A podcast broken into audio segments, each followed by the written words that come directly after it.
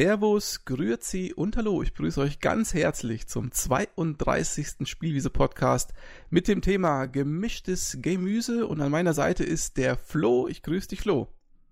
Hallo, Servus. Und der Flo, der hat mit mir ja den Simple Week Park ähm, Podcast gemacht. Das war die Ausgabe 30. Also von daher solltet ihr ihn spätestens kennen. Übrigens, Flo, einer meiner Lieblings-Podcast-Ausgaben. Oh, wie kommt's? Weiß ich nicht. Ich fand den sehr, wie soll ich sagen, sehr fluffig, angenehm und äh, also der hat einfach geflutscht. War gut. Wenn äh, das Publikum das auch so äh, aufgenommen hat, dann ist es schön. Ja, und weißt du was, jetzt äh, sprechen wir aus dem Nähkästchen. Ab und zu hört ja meine Mutter äh, in die Podcasts auch rein. Ne? Das ist ganz komisch, aber es ist so. Und da hat sie doch tatsächlich gesagt, also dieser Bayer hat sie gesagt, der hat eine sympathische Stimme. das ist ja interessant. Das ist also, ich werde das, ich nehme das mal so mit unkommentiert. Ich habe zu ihr noch gesagt, Mensch, der Dialekt. Und sie, nein, super, der ist super, hat sie gesagt. das ist ja witzig. Ja, also Grüße, Grüße an alle Mütter. Es war ja erst Muttertag, also Grüße. Und Vatertag übrigens auch, ne? Das darf man an der Stelle nicht vergessen. Und ich muss ja sagen, ich war ja, und jetzt mein Nähkästchen, fieserweise, ich war ja in USA, war nicht präsent beim Muttertag. So. Aber du hast trotzdem angerufen, oder? Selbstverständlich. Ja. Aber ich war natürlich ein paar Meilen weit weg. Hast mitten in der Nacht um 5 Uhr morgens angerufen. Ja. Gut, kommen wir zum Thema. Gemischtes Gemüse in der Ausgabe 6, meine ich. Und ähm, ich erkläre kurz, was gemischtes Gemüse ist. Das ist ein Potpourri, ein Sammelsorium an Spielen oder auch anderen Themen, die wir so äh, beide oder wenn es auch mehrere Leute sind, äh, aufgenommen haben in den letzten Wochen, also gespielt haben oder quasi erlebt haben, über die wir einfach mal reden möchten. Und das ist immer so, jeder hat so zwei, drei, vier Titel. Ähm, wir wechseln uns da ein bisschen ab. Und ähm, weil der Flo natürlich hier der Gast ist, darf er mit dem ersten Thema beginnen, Flo. Juhu. Okay. Ähm, ganz oben auf der Liste steht bei mir Zelda. Welches Zelda? Breath of the Wild.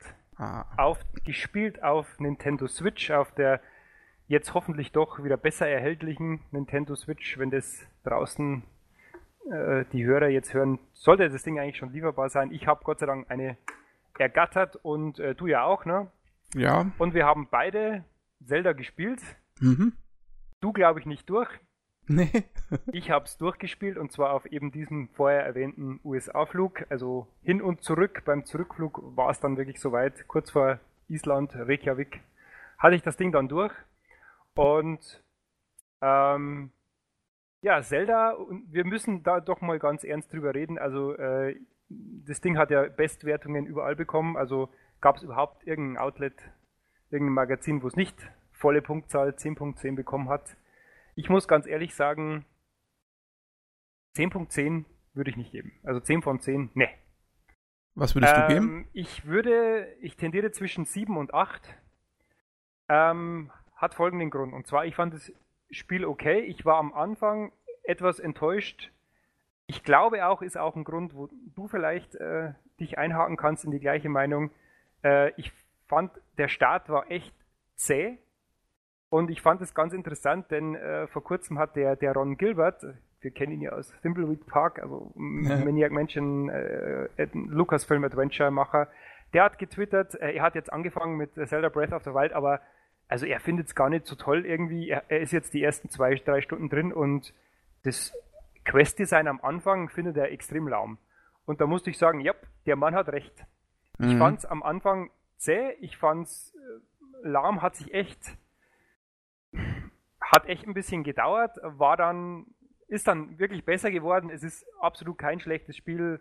Äh, Welt schön designt, braucht man nicht reden. Was mir ganz klar gefehlt hat und ich von den anderen Zeldas auch kenne. Ich bin ja auch großer äh, Zelda-Anhänger gewesen zu den alten Gameboy-Zeiten. Was, das war das Link's Awakening, glaube ich. Das war ja eins meiner absoluten. Ach, also da, das ist ja absolutes Lieblingsspiel. und äh, ich habe dann das, das Links, äh, A Link to the Past, das habe ich ganz spät erst gespielt, irgendwie auf, äh, ich glaube sogar auf Wii äh, Virtual Console. Und äh, das auf der Wii, das Zelda, das, wie hieß das noch? Twilight Princess? Ja. ja. Das mhm. fand ich auch ganz toll, also super, super Spiel.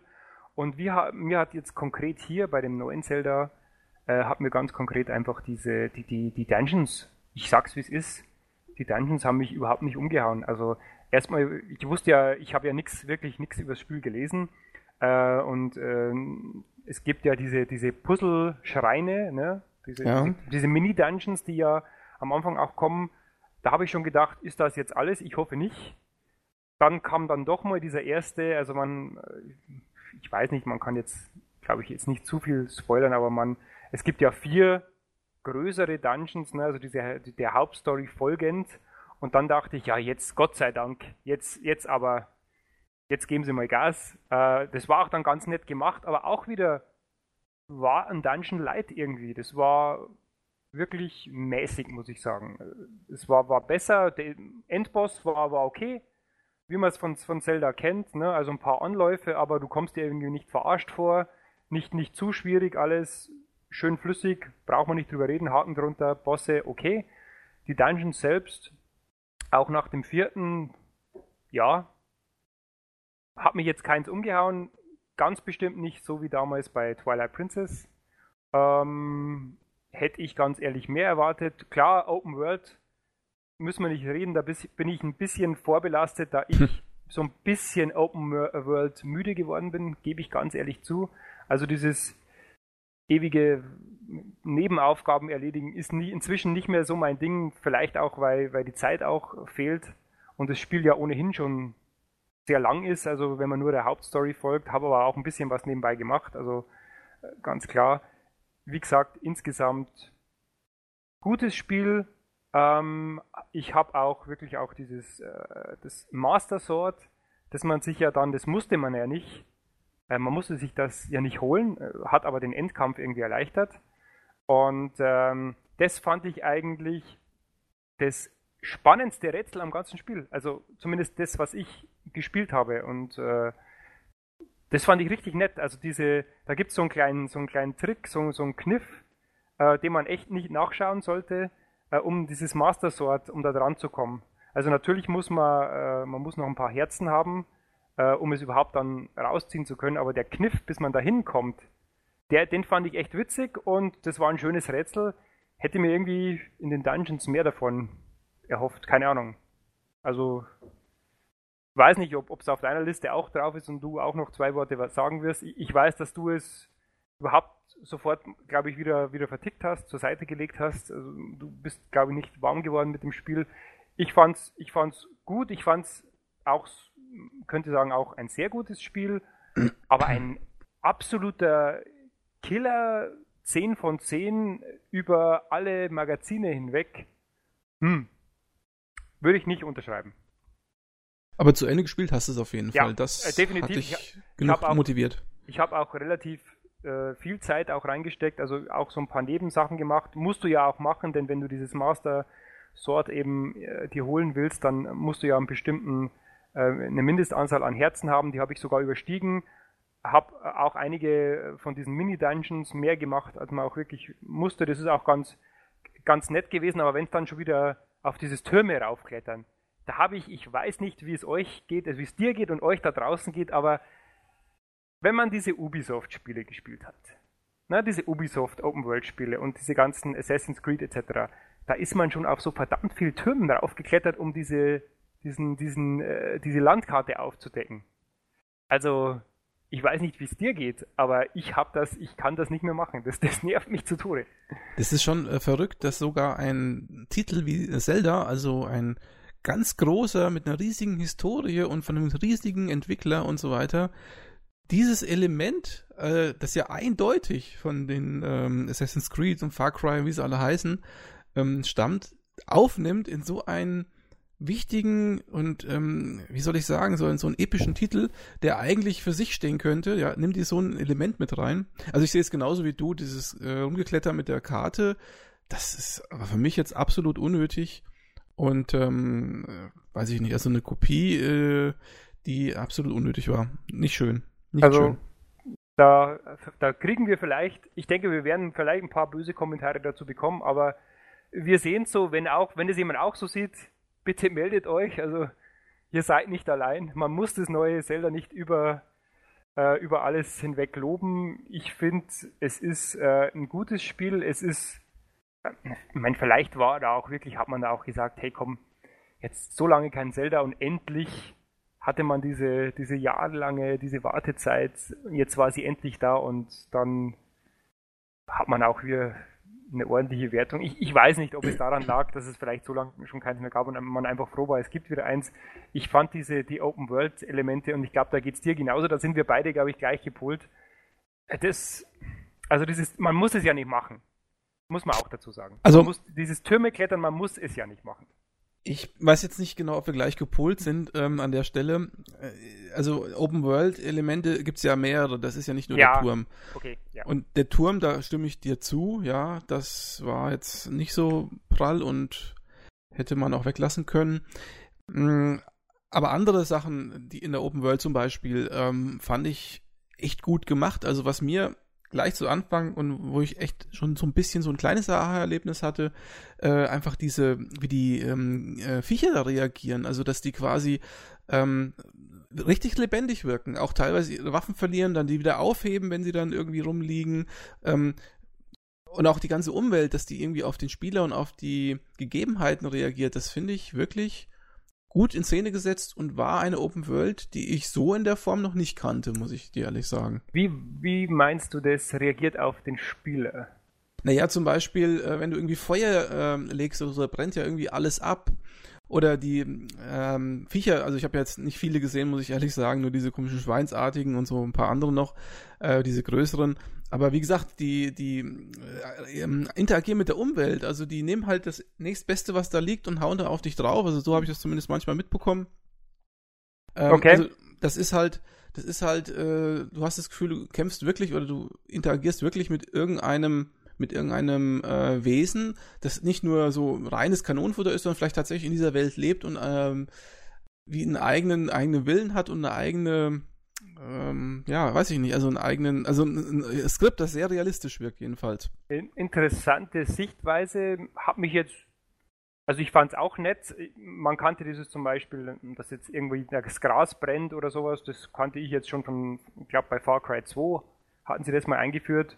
Ja, aber so in ja. dieser Gesamtheit meine ich jetzt einfach, das ist nicht jetzt nicht nur, aber was mir, ich habe zum Beispiel eine Sache gehabt, da habe ich, ähm, da waren irgendwie so, so, so Fässer, die konnte man anschießen, okay, das ja. kennt man soweit, dann explodiert das, ja, dann brennt auch was weg, das kennt man auch soweit, aber da lagen dann in den Kisten Äpfel und ähm, dann, als ich dann hingegangen bin, waren das halt äh, gebratene Äpfel. Ja, also, ah, okay, okay. Ne, das ist halt, das ist halt, das ist nicht nur ein Element, das da irgendwie die Umwelt beeinflusst oder zwei Elemente, es waren halt in dem Fall drei oder vier Elemente. Also quasi die ganze Umwelt hat sich verändert, dadurch, dass halt irgendwas okay. passiert ist. Ja, also nicht mhm. nur die Viecher sind gestorben oder sind verletzt worden, die sind nicht nur durch die Gegend geflogen, die haben nicht nur ihre Waffe vielleicht verloren, das weiß ich jetzt nicht mehr ganz genau, aber es ist halt alles drumherum ist zerstört, dann was innen drin ist, hat sich verändert. Also dieses, diese Gesamtheit. Okay, also du würdest sagen, die Liebe zum Detail und das, das gebe ich Ihnen auch auf jeden Fall, da gebe ich Ihnen einen Haken drunter. Die Welt ist sehr detailverliebt gestaltet, sie ist sehr individuell, sehr, sie ist nicht, ähm, sage ich mal, wie aus dem Automaten, äh, nicht irgendwie dieses ganze prozedural generierte, das ja jetzt oft auch in den Indie-Titeln vorkommt. Absolut, da braucht man nicht drüber reden. Haken drunter, äh, das ist World Crafting, wie man vielleicht so in, äh, wie der Anglizist sagt, ne, dieses World Building, sehr gut gemacht. Brauchen wir nicht reden. Jetzt möchte ich aber noch mal ganz kurz vorher einhaken, denn ähm, du hast mich ja auch nach meiner Meinung gefragt und ja. da möchte ich kurz sagen, dass ich ja nie ein großer Zelda-Fan war. Also man sagt, man hört es schon, ich sage ja Zelda und nicht Zelda, wie der wahrscheinlich der, der Experte oder der Gamer sagen würde.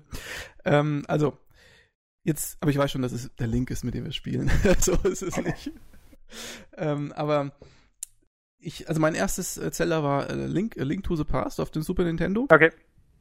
Und ähm, das fand ich damals schon nicht so schlecht, aber ähm, eher so in Ermangelung an Alternativtiteln. Also ich bin ja Rollenspieler schon äh, seit Kindesbeinen äh, und das weiß man ja auch, wenn man den Podcast hier hört. Und ich hatte schon auf den Homecomputern, sogar auf den 8-Bit-Homecomputern äh, Spiele gespielt, die mir ähm, wie soll ich sagen, mehr Rollenspielmöglichkeiten gegeben haben, als das Zelda jemals gemacht hat. Ja, also Zelda ist ja im Prinzip ja ein Action-Adventure. Ähm, und da fängt es zum Beispiel schon damit an, dass man halt einfach Monster tötet und im Prinzip nichts dafür bekommt, ja. Das ist halt eine Mechanik, die widerstrebt mir halt irgendwie, das ist so bei mir eingepflanzt. Mhm, und das ist mhm. mir bei dem, auch bei dem Breath of the Wild ganz oft so gegangen, wo ich mir gedacht habe, warum bringst du die jetzt eigentlich um? Gut, du kriegst dann am, am Ende vielleicht diese Kiste, wenn du das Lager ausgeräumt hast. Mhm. Schön und gut. Und vielleicht lässt er auch mal was äh, fallen. Aber auch das, was er fallen lässt, ist halt, äh, enttäuschend in der Regel, ja. Also das war halt ja. meistens irgendwie so eine billige Waffe oder irgendwas. Also gibt es viele Sachen, die könnte ich jetzt einfach kritisieren. Das ist zum Beispiel das Waffen, dieser Waffenverschleiß und äh, alles Mögliche. Aber nochmal ganz kurz ähm, zu dem Kernpunkt. Ähm, also Zelda hat mich noch nie so richtig begeistert. Okay. Und wie gesagt, auf dem Super Nintendo habe ich es ganz gern gespielt, weil da gab es jetzt auch nicht so viele Alternativen. Da war mhm. das schon so die Speerspitze von dem, was man so als Rollenspiel vielleicht noch bezeichnen möchte. Ähm, ich habe dann Jahre später ähm, auf dem Super, nee, auf dem äh, Nintendo DS äh, irgendeine Zelda-Variante gespielt. Ich weiß schon gar nicht mehr den Namen. Ähm, die habe ich auch nur so, ich weiß nicht, vielleicht fünf Stunden gespielt, dann konnte ich einfach nicht mehr, weil es mir einfach zu, weiß ich, es hat mir nichts gegeben. Ich will es gar nicht schlecht reden, die Spiele, ja. ja das ist ja. wirklich, ich will es versuchen, von einer objektiven Warte auszusehen. Es ist halt einfach nichts für mich. So, ja. und jetzt der Grund, warum habe ich mir jetzt denn eigentlich Zelda äh, Breath of the Wild dann gekauft? Aus Mangel an Alternativen? und, äh, nee, ja, das auch. Also, gut, ich habe mir eine Switch gekauft, so, da gibt es natürlich nicht viele Spiele, das ist soweit klar. Aber ich habe mir Breath of the Wild nicht in erster Linie deswegen gekauft, weil ich sonst nichts anderes hätte kaufen können, sondern ich habe mir es gekauft, weil ganz viele Leute gesagt haben, Breath of the Wild ist anders als alle Zeldas zuvor.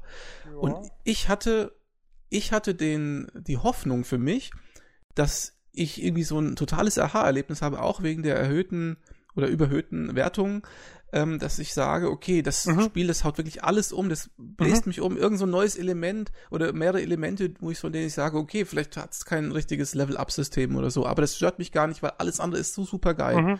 So, und dann habe ich das angefangen und am Anfang fand ich das, wie gesagt, auch nicht schlecht. Ne? Ich habe dann diese, diese, diese, wie gesagt, diese Umwelt und, und, und diese wirklich schön gestaltete, detaillierte, detaillierte und detailverliebte Welt äh, schon genossen, aber ähm, dann irgendwann fängst, fäng, äh, also irgendwann fängt dann dieser Mechanismus an mit diesen Quests und den Dialogen, ja. Mhm. Und da, äh, also es gibt mehrere Sachen, die mich da einfach dann stören. Also zum einen, habe ich schon gesagt, ähm, Ausrüstungssystem mit den Waffen zum Beispiel, ne, dass mhm. die da ständig kaputt gehen. Finde ich irgendwie affig, dass der da irgendwie äh, 10, 15 verschiedene äh, Waffen damit sich herumträgt oder wie auch immer, wie viele es sind, aber halt dauernd unterschiedliche Waffen benutzen muss, weil die dauernd kaputt gehen. Das ist irgendwie, ein Quatsch, finde ich. Das äh, zweite, ähm, diese Dungeons, äh, von denen, diese Schreine, von denen du gesprochen hast, mhm. ähm, das sind halt alles für mich so Minispielchen. Ja. Ähm, ich, ich, also, auch das ist Geschmackssache. Es gibt bestimmt ganz viele Menschen da draußen, die möchten solche Minispielchen gerne spielen, macht das auch Spaß. Mir machen Minispielchen und so generell so Puzzles und sowas ähm, nicht so viel Spaß. Und äh, diese Schreine bestanden ja nur aus solchen Sachen. Und dann kriegst du halt diese, keine Ahnung, wie viel, fünf äh, äh, Sachen da mit dem Magnet und mit dem Einfrieren und keine Ahnung, was das alles war. Mhm. Ähm, und dann ist es halt so, das Spiel ist natürlich dann darauf ausgelegt, dass du diese Sachen dann immer irgendwo wahrscheinlich verwendest, damit du halt auch an die Ziele kommst. Und das war so eine Mechanik, die liegt mir halt überhaupt nicht. Ja. Ich habe keinen Bock darum zu probieren und rumzupuzzeln, ob ich da irgendwo irgendwas machen kann und tüfteln kann, ist nicht mein, ist nicht mein Spielstil. Ja. Das ist halt aber, wie gesagt, auch äh, ganz echt subjektiv bei mir. Objektiv erkenne ich an, dass es bestimmt Leute gibt, denen das Spaß macht. Mhm. Und dann halt, wie gesagt, dieses Nicht-Leveln, keine Erfahrungspunkte. Dann hast du ähm, dieses Ausdauersystem, was ich total mhm. also mit diesem, weißt du, wo du da hochkletterst und dann mittendrin ja. geht die Ausdauer aus und, und denkst du, oh, wie nervig. Deswegen habe ich auch fast immer nur auf Ausdauer geskillt und gar nicht auf Herzen, weil ich keinen Bock hatte, immer mittendrin irgendwie zu pausieren oder das hat mich einfach genervt vom Spieldesign her, ja. Mhm. Ähm, ja, und dann letzten Endes, und das war der Todesstoß dann für das Spiel eigentlich, ähm, die Dialoge da denke ich mir, ähm, auch da bitte ich jetzt, dass sich da niemand angegriffen fühlt, aber ich denke mir, die japanischen Rollenspiele, die haben sich in den letzten 20, 30 Jahren einfach nicht weiterentwickelt. Das ist immer das gleiche Dialogsystem, immer diese Textboxen. Manchmal gibt es auch Sprachausgabe, okay, das ist was Neues bei äh, diesen äh, GRPGs, aber ähm, im Großen ja. und Ganzen Texttafeln, Dialoge und ähm, wie gesagt, ich will da keinen auf die Füße treten, aber ich fand die absolut naiv und kindisch. Ja, ich, also als Beispiel mal, da kommt man irgendwann mal in dieses, äh, in diese Universität. Ähm, ein kleiner Spoiler jetzt, aber das ist auch schon relativ am Anfang. ähm, da ist so, ein, so eine Art Mädchen, ja, und das ist die Mhm. Leiterin von der Universität, aber in Wirklichkeit ist sie gar nicht ein Mädchen, sondern ist eine Frau, die irgendwie, Spoiler. ja, Entschuldigung, ich habe es ja vorher gesagt, aber ähm, und dann fängt sie da an, ja, ich bin ja gar kein Mädchen, ich bin ja eine Frau, lalalala, und so. Und dann geht es halt dieser Dialog und der hat auch keinen, keinen tieferen Sinn und auch keine Ironie oder so. Das ist einfach nur so naiv, ja. Und ich kann Ja. das nicht ertragen. Das ist mir einfach zu blöd. Und dann gibt's halt lauter so Mini-Quests. Ich weiß auch nicht, ähm, ja klar kann man sagen, ich mache die einfach nicht, aber wenn ich keine, keine Quests mache, was mache ich denn dann im Spiel eigentlich? Ne? Also zum Beispiel läufst du in einem einen Dorf rum und läufst da hinter dem Kind her und musst das irgendwie fangen. Oder Mhm. im selben Dorf musst du irgendwie die Hühner zusammensuchen und in diesen, in dieses Gatter schmeißen. Typischer, typischer Zelda, ja. Ja, das ist einfach so. Ah, ne? Und alles zusammengenommen, jetzt habe ich ein bisschen Monolog gehalten, entschuldige Flo, aber Ja, alles Problem. das zusammengenommen hat mir dann äh, klar gemacht, das Zelda ist genau wahrscheinlich wie alle anderen vorher nix für mich. Und da ich das nur für 33 Euro gekauft habe, habe ich es dann rasch wieder für 35 verkauft. Ja. War am Ende noch froh. So, das ist meine Zelda-Story. Gut, äh, also wie gesagt, ist absolut, bin ich absolut d'accord in ganz, ganz vielen Punkten. Äh, ich hatte zwar die Motivation, dann es wirklich dann durchzuspielen, war ja auch so ganz schön, aber und jetzt machen wir dann wirklich einen Haken drunter. Ähm, nicht der Wahnsinnswurf, und da würde ich auch nochmal einen Satz von dir aufgreifen, den du gerade gesagt hast. G genau das war nämlich bei mir auch, dieses, dieses, dieser, dieser, dieser Gedanke oder dieser, dieser Wunsch, dass dieses Zelda so komplett der Wahnsinn ist und irgendwas so wahnsinnig neu macht, dass irgendwie alles andere dagegen verblasst. Ne? Und das ist es wohl nicht und deswegen müssen wir uns auch irgendwie damit abfinden, dass wir eigentlich schon alles gesehen haben. Ne? Jetzt können wir eigentlich nur noch in die virtuelle Realität, weil äh, wenn das die, die 10 von 10 ist, und eine 10 von 10 muss ja wirklich ein Spiel sein, das irgendwas, also meiner Meinung nach, das irgendwas wirklich komplett neu erfindet. Aber anscheinend ist, äh, haben wir das, diese ganzen Mechaniken einfach alle schon zu oft gesehen. Wobei man natürlich sagen muss, fairerweise, wenn man jetzt ein Nintendo-Spieler ist und die Zielgruppe ist ja auch ein bisschen eine, eine jüngere, deswegen vielleicht auch diese ganzen Kritikpunkte, die du angesprochen hast mit den Dialogen und diesen NPCs etc., ist ja ein bisschen auf, auf vielleicht auch auf Jüngere ausgelegt. Vielleicht ähm, könnte man jetzt sicher so, schon sagen, wenn man jetzt heute irgendwie zwölf Jahre alt ist und sowas, wenn man eh nur am, am Handy und vor WhatsApp und Facebook sitzt, kleiner Seitenhieb, ähm, hat man vielleicht, ist man bei so einem Spiel vielleicht komplett weggeblasen. Ähm, wie gesagt, es gibt ja auch eine ganz große Community, die äh, Mangas und Animes toll findet. Ja, die sind- absolut. Also, ja. Ne, die sind ja alle im Prinzip ähnlich gestrickt und ähm, dass, dass das aus dem japanischen Raum äh, kommt, äh, das merkt man ja alles.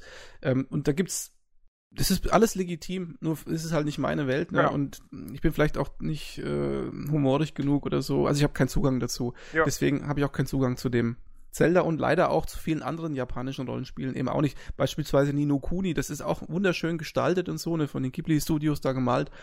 Aber auch das ist halt das gleiche, naja, egal. Gut. Das, äh, ich würde mal sagen, das war's für heute. Vielen Dank, dass ihr unseren Zelda-Podcast angehört habt und äh, wir sehen uns beim nächstes, ja, beim nächsten Podcast wieder. Ciao, Servus. Vielleicht, Nee, vielleicht darf man aber noch, noch sagen, Flo, was jetzt nichts mit Zelda unbedingt zu tun hat, aber auch auf der Wii, äh, auf der äh, Switch spielt sich ja Zelda echt ganz gut, also vor allen Dingen auf dem Ja. kleinen Bildschirm. Äh, was auf dem kleinen, auf dem Handheld, auf, wenn du es in der Handheld-Variante verwendest, ist es Ja. eben nicht so ein kleiner Bildschirm, sondern es ist ein richtig schöner, angenehmer Bildschirm. Das ist Ja. das erste Mal, dass ich das Gefühl hatte, so eine Art Action-Adventure oder Rollenspiel zu spielen, äh, in einer Art und Weise, die auf dem Handheld auch angenehm ist. Also, wo man sagt, das steht dem Bildschirm, dem großen Bildschirm, in fast nichts nach. Also absolut und vor allem, was mich äh, jetzt noch, bevor wir dann wirklich jetzt Zelda liegen lassen, ähm, muss ich auch sagen, ähm, ich fand auch die Beschwerden, die es vorher gab, dass es am großen Bildschirm nicht so flüssig läuft, ist mir jetzt nicht aufgefallen, liegt vielleicht auch daran, dass ich es erst nach dem Patch gespielt habe.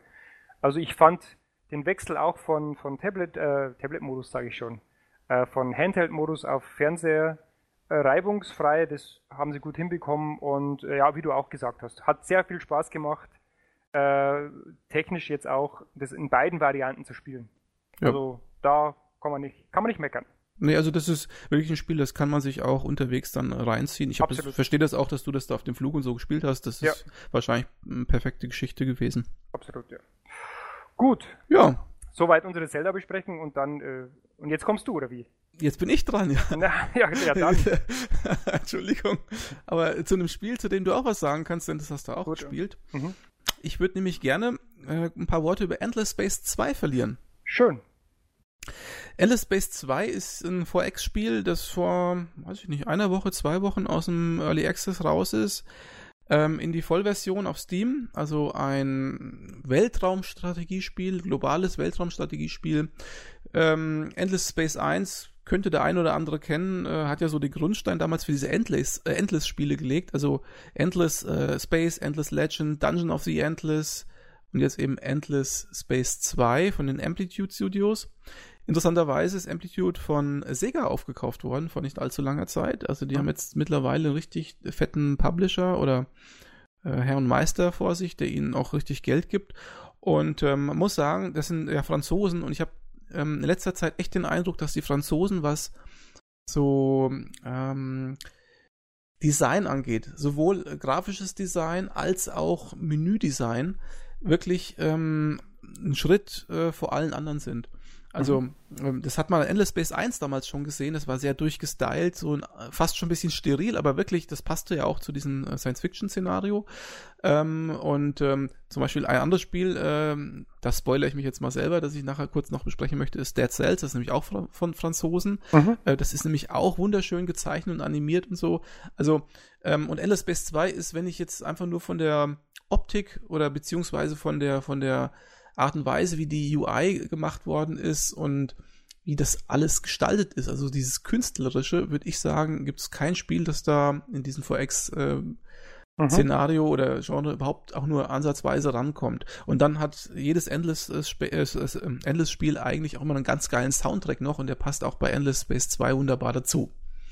So, jetzt, ähm, du hast es ja auch damals, glaube ich, im Early Access gekauft ja. und ich hatte es damals auch getestet in meinem angetestet Video in der Alpha-Version.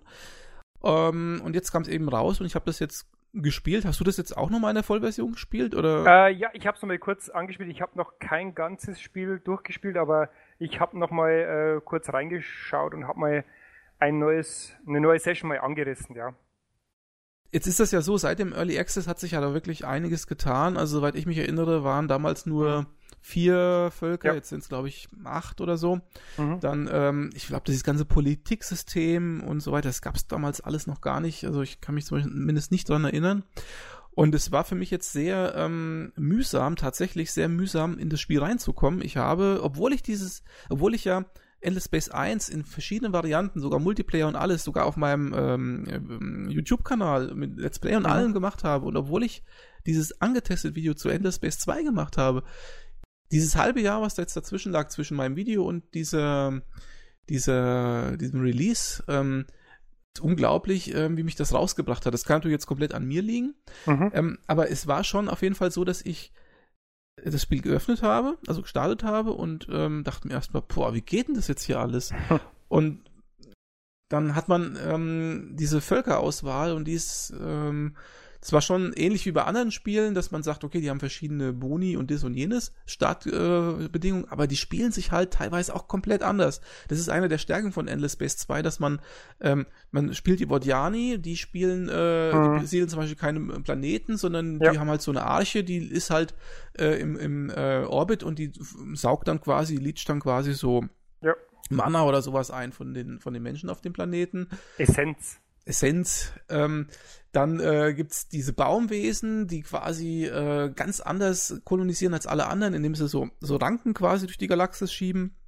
Mhm. Gibt's die äh, Riftborn, die wieder ein ganz anderes System haben und so weiter und so fort. Also da spielt sich ja jede, jedes Volk echt fast nicht, ich will nicht sagen komplett anders, aber schon deutlich anders. Und allein da schon dahinter zu steigen, das ist schon, äh, das ist schon Zeitaufwand und eine Wissenschaft für sich. Und das andere ist halt das Gameplay an sich, ähm, das mir am Anfang echt so ein bisschen mich überfordert hat. Und ich habe dann auch ganz, das Spiel, das basiert halt ganz viel auf äh, Symbolen und Icons. Und was mich da so wahnsinnig gemacht hat, ist, dass bei ganz vielen Icons überhaupt kein Tooltip ist. Ne? Du siehst da irgendwie, äh, hat Bonus, äh, siehst du so ein Icon, ja, plus eins und denkst, was ist das für ein Icon? Was für ein Bonus ist das? Drückst du drauf oder fährst mit der Maus drauf? Kein Tooltip. Denkst du, was soll denn das jetzt sein? Hm. Ja, Anleitung sagt nichts dazu. Die Anleitung schweigt sich eh über viele Mechanismen aus.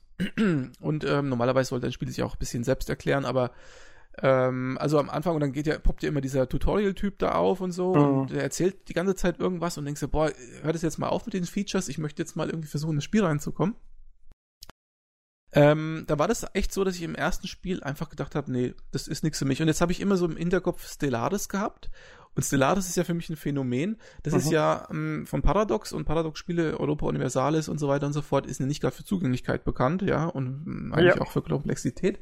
Aber ich fand Stellaris, und vielleicht stimmst du mir dazu, das haben wir ja auch mal im Multiplayer ja. gespielt, echt echt zugänglich und auch ziemlich fluffig und so. Also es ist ja ein ja. Echtzeitstrategiespiel. Man kommt da so gut rein und ich habe immer gedacht, Mensch, eigentlich hätte ich mehr Bock, Stellaris zu spielen. Irgendwie auf Endless Space 2 habe ich überhaupt keine Lust. So, jetzt, dann darfst du auch gleich was dazu sagen, sorry. Ähm, Jetzt war das einfach so, ich habe mich dann so ein bisschen echt reingebissen, habe dann mal das erste Voll gespielt, habe dann mal weitergespielt und immer mehr und so, also so langsam, ich bin noch lang nicht so an dem Punkt, wo ich sage, ich habe alles kapiert, ja. Interessanterweise, ich habe auf Eurogamer.de einen Test gelesen, ähm, da sagt sogar der Tester, das fand ich ja wirklich witzig, ähm, er findet das Spiel echt super und es macht Spaß und so, aber er hat noch nicht alle Mechanismen überhaupt kapiert. Ja, ja. ähm, aber das ist schon, also das ist schon unheimlich, äh, denke ich, komplex. Und man muss halt äh, viel Zeit und auch Arbeit investieren, um das einigermaßen zu durchsteigen. So. Ähm, wie siehst du das? Wie ist das bei dir angekommen? Äh, hast du da ähnliche Probleme gehabt oder bist du da sofort? Vielleicht bist du ja auch ein, wie soll ich sagen, Tal Naturtalent für solche Sachen. Wie war das bei dir? Ähm, meinst du jetzt konkret bei, bei Endless Space, ne? Nicht. Ja, ähm, genau. Ich, bei Endless Space muss ich auch sagen, das ist, also erstmal erschlägt es dich ein bisschen. Definitiv. Und ich habe ja, muss ich sagen, diese, diese, wie, wie hießen sie, diese, diese Leecher äh, in den. Modiani. Ja, diese Modiani äh, ich glaube, in den Foren werden sie immer so ein bisschen als die Space-Vampire bezeichnet. ähm, die haben mir irgendwie, die waren mir ein bisschen sympathisch von Anfang an. Und äh, bei mir war es auch so, ich am Anfang hat alles, hat mich alles ein bisschen überfordert. Äh, was mich, glaube ich, dazu getrieben hat, einfach weiterzuspielen, ist auch dieses schöne Design, du hast es schon angesprochen, und auch die musikalische Untermalung. Ja, ja die ist, ist auch, auch ganz toll. Das ist für mich auch immer so, so ein, ein schönes Detail. Und ähm, was, was ich aber noch irgendwie ganz nett fand, ist auch, dass es gibt noch so eine schöne Eingangsszene, so eine, so eine, diese, so eine es gibt so eine, so eine Filmsequenz, ne? Eingangs. Die die, die Völker so erklärt. Ein ja. bisschen so ein Hintergrund fand ich auch ganz schön gemacht. Super war das äh, gemacht. Schön ich, produziert. Ich finde, da siehst du so ein bisschen auch, dass vielleicht Sega ein bisschen Geld reingepumpt hat. Ne? Mhm. Ne? Das, das siehst du bei VX-Spielen ganz, ganz selten, dass du so, ja. eine, so eine richtig geile Intro-Sequenz pro Volk hast. Ja, und vor allem, es ist ja auch schwierig, dann äh, eine zu produzieren, die dich dann wirklich auch aufs Geschehen einstimmt, ne? Und so ein bisschen, die dir so ein bisschen den, sag ich mal, den Rahmen wirklich gibt. Ich meine, du kannst eine, eine Intro-Sequenz, eine Render-Sequenz produzieren, die absolut gar nichts aussagt. Ne? Also die, ja, die halt nicht, nicht zum, zum Rest des Spiels passt. Ne? Aber hier passt es eben ganz genau, passt es sehr gut. Und ähm, ich äh, muss auch ganz ehrlich sagen, die, obwohl die Mechanik am Anfang noch so ein bisschen unüberschaubar ist, man kommt irgendwie dann doch rein. Also irgendwann hat es dich dann doch erwischt. Und ähm, ich kann dir aber eigentlich, ehrlich gesagt, gar nicht genau sagen, welche Mechanik jetzt speziell oder, oder warum es speziell mich dann doch gefesselt hat, es, es weiterzuspielen. Denn oft bin ich ja wirklich so, dass ich mir die Dinge, vor allem die 4X-Spiele ja auch kaufe, spiele dann irgendwie zwei Stunden und dann äh, na, wie, dann, wie Master of Orion zum Beispiel. Ja, und dann irgendwie, boah, keine Ahnung, dann ist man irgendwie wieder raus. Und da habe ich wirklich auch, glaube ich, ein, zwei Spiele schon im, im Early Access komplett auch, auch durchgespielt und, und fand es wirklich, also sowohl von der Spielmechanik als auch von der Präsentation äh, wirklich ein schönes Ding eigentlich. Also ist äh, eins der seltenen Exemplare dieses Genres. Was ich jetzt in Tests gelesen habe, also ganz speziell bei Gamers Global beispielsweise, war, dass die KI sich ziemlich passiv verhalten soll. Mhm. Und da wurde das Spiel dann auch massiv abgewertet. Ähm, also ich muss sagen, in meinem Probespiel konnte ich das zum Teil nachvollziehen, aber nicht so, dass Mhm. die jetzt gar nichts gemacht haben, sondern ich hätte mir zum Beispiel mehr erwartet, die Craver, das sind ja diese mm, kriegerischen, Ja. ähm, da hätte ich schon erwartet, dass die da hier volle Pulle da irgendwie äh, angreifen und so, aber die waren auch relativ zurückhaltend. Ich bin mal gespannt, wenn ich da schon mal ein bisschen länger und mehrere Spiele spiele, ob das wirklich ähm, Mhm. äh, so ist, weil das wäre schon äh, kacke, ne? Also wenn die KI nichts taugt, dann hilft auch das beste Spieldesign nichts. Ja gut, also für mich ist es da in dem in der Hinsicht immer gut, wenn die KI passiv ist, weil ich hab's einfach gern, wenn ich wenn ich dann einfach auch gewinne. Ne? Also, Ja, aber ansonsten ist mir jetzt, ich würde sagen, ich weiß auch gar nicht, wie viele Schwierigkeitsstufen gibt's. Gut, gute Frage. Ähm, ich glaube, ich habe auch nicht auf der höchsten gespielt, so ein bisschen zum, zum Eingewöhnen. Äh, ich glaube, es war, es war in der Tat so, dass es im Early Access die leichteste Stufe nicht gab. Ich, ich glaube, so war es. Es gibt die, die, die niedrigste Schwierigkeitsstufe im Early Access gab es nicht. Es gab nur so mittel und, und schwer, glaube ich. Es war auf jeden Fall am Anfang Hm. eine Zugbegrenzung. Vielleicht hast du auch äh, Das- nur die, das- die ja. Züge, Züge gemacht, die 120 und hast dann gedacht, boah, ich bin der Beste und dann nachher erst der dicke Hammer gekommen. nee, da ne? war es tatsächlich, äh, war tatsächlich, ich habe dann noch eins gespielt ohne Zugbegrenzung. Das war ganz bitter, weil ich nämlich gerade noch eins fertig gespielt habe mit Zugbegrenzung. Dann kam schon das, das Update, das kam ja relativ schnell raus, ähm, wo die das dann aufgehoben haben, ja. Aber ja, also ich kann auch insgesamt nur sagen, ich äh, werde jetzt, werd jetzt dann irgendwann in nächster Zeit auch mal meine Session weiterspielen, weil, weil es eigentlich ein ganz tolles Spiel ist. Was ähm, findest du denn persönlich besser, Stellaris oder Endless Space 2? Schwierig, Stellaris habe, habe ich wesentlich länger gespielt und bei Stellaris ist es auch so, ähm, dass es hat auch seine, hm, seine Vorteile hat. Ganz ehrlich, ich könnte es aktuell noch, noch nicht sagen, weil ich einfach das Endless Space 2 jetzt in der letzten Ausbaustufe noch nicht so stark gespielt habe. Aber ich würde sagen, von der Präsentation gewinnt eindeutig das Endless Space 2. Also, wenn man eher der Typ ist, äh, Auge ist mit, würde man jetzt eher Richtung Endless Space 2 tendieren, ne?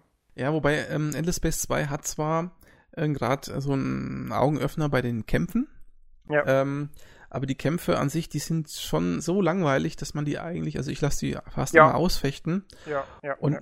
da finde ich, hat Stellaris irgendwie eine Nase vorn, weil, äh, mein, da laufen die Kämpfe von alleine automatisch, ne, da hast du gar keine Auswahl, aber ähm, die machen dann auch irgendwie, finde ich, ähm, also die, die, die fesseln mich deutlich mehr. Da schaue ich auch tatsächlich zu.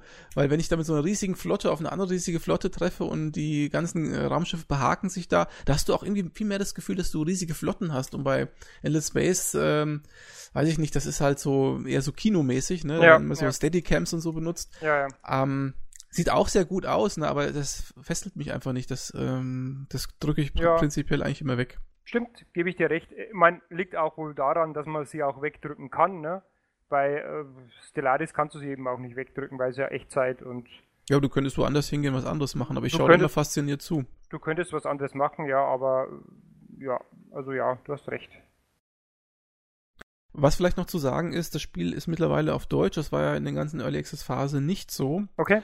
Um, und die deutsche Übersetzung hat aber noch äh, Tücken und Lücken. Also Okay, äh, ist noch nicht so ganz 100% äh, final, glaube ich. okay, Ja, gut. dann hast du was auf Lager, Flo. Dann äh, bald zurück an mich, ne? Okay, ähm, was steht bei mir noch drauf? Ja, ein ganz, äh, ich bleib, ich bleib mal gleich bei der Switch, äh, denn ich dachte mir, wenn ich sie schon habe, schaue ich mich auch ein bisschen im Store um. Gibt ja noch nicht so viel, also vor allem nicht so viel äh, AAA-Titel oder generell Must-Haves. Also ich glaube jetzt in der offiziellen Rele- Release-Liste Mario Kart kam eben raus, dass wir dann die Woche vielleicht noch mal gegeneinander spielen werden. Ja. Ähm, dann kommt als nächstes, glaube ich, dieses ARMS raus, wo man schon Beta-Test spielen konnte. Hast du das gemacht? Habe ich mal gespielt, ja. Ich, äh, da habe ich mal, ich fand's ganz nett, aber hat für mich eher Minispielcharakter, kann ich aber nichts Großartiges dazu sagen. Habe ich mal irgendwie 20 Minuten mal schnell ein Online-Match gespielt. Mhm. Für mich hat's eher Minispielcharakter. Jetzt nur so am Rande, wen es interessiert. Ähm, ja, ist nicht ganz mein Ding, so, so ein bisschen so ein äh, Nintendo-mäßiges Boxspiel, ne, mit diesen Mit diesen, mit diesen Federarmen und äh, ja, hm. Ist bestimmt, ja ist bestimmt ganz lustig, wenn man, wenn man, wenn man vielleicht ein paar Leute hat, die das auch haben, wo man vielleicht jetzt eben im Office zu zweit wirklich Head-to-Head -Head spielt oder online, aber so, glaube ich, ist jetzt kein Titel, der mir jetzt irgendwie 50, 60 Euro wert wäre. Da nimmt man diese beiden ähm, Joy-Cons in die Hand, ne? Also, oder wie läuft das dann? Das kann man mit beliebig spielen. Also ich habe es jetzt im normalen, ganz normalen Handheld-Modus gespielt, also angedockt. Und äh, man kann, aber es hat auch diese Bewegungssteuerung. Also ich habe die Bewegungssteuerung jetzt mal nicht genutzt, weil ich das. Ach so. Ja, ich. Ich, ich dachte, das wäre der Gag von dem Spiel, dass du sagst, du haust zu mit der rechten Hand und dann macht das am Bildschirm auf. Ja, das kannst du machen, aber hatte ich jetzt irgendwie nicht irgendwie die Muße, das, das mal auszuprobieren, ganz ehrlich. Habe das, glaube ich, auch später erst, es kam mir das erst, dass, hey, das hat doch Bewegungsstörung. Hättest du mal probieren können. Naja, okay. Schwamm drüber. Welches AAA-Spiel hast du denn stattdessen geholt? Es ist wohl kein AAA-Spiel, aber äh, man kennt es ja äh, vom PC auch, ne? Äh, dieses äh, Shovel Knight. Und, der Ritter mit der Schaufel. Der, der Ritter mit der Schaufel. Ich muss aber dazu sagen, den Ritter mit der Schaufel spiele ich jetzt erst gerade durch. Ich habe mir nämlich dummerweise und ein bisschen Geld verschwendet, weil ich das nicht ganz geschnallt habe. Gutes Vertriebskonzept aber von den Jungs. Denn es gibt ja diese äh, eine Spin-off-Episode, dieses Spectre of Torment. Ja. Das gibt es für 99 als Standalone-Episode. Und ich dachte mir, hey, 99 kannst du nicht so viel falsch machen. Sidescroller bin ich jetzt eigentlich, mag ich jetzt eigentlich ganz gern, war früher immer äh, von Mega Man ein bisschen begeistert und äh, habe auch auf der, auf der Xbox dann noch dieses neue Retro Mega Man, ich glaube Mega Man 10 war das, das dann noch wirklich als neues Retro-Spiel rauskam, ne? Hast du Mighty ähm, Number 5 gekauft? Nee, das habe ich nicht. Äh, auch aufgrund von den äh, Kritiken und Rezensionen. Aber mhm. ich habe dieses Mega Man 10 eben, das sie eben nachträglich irgendwie 2000, wann war das, 2011 oder 12 produziert haben. Und das fand ich auch schon wieder toll.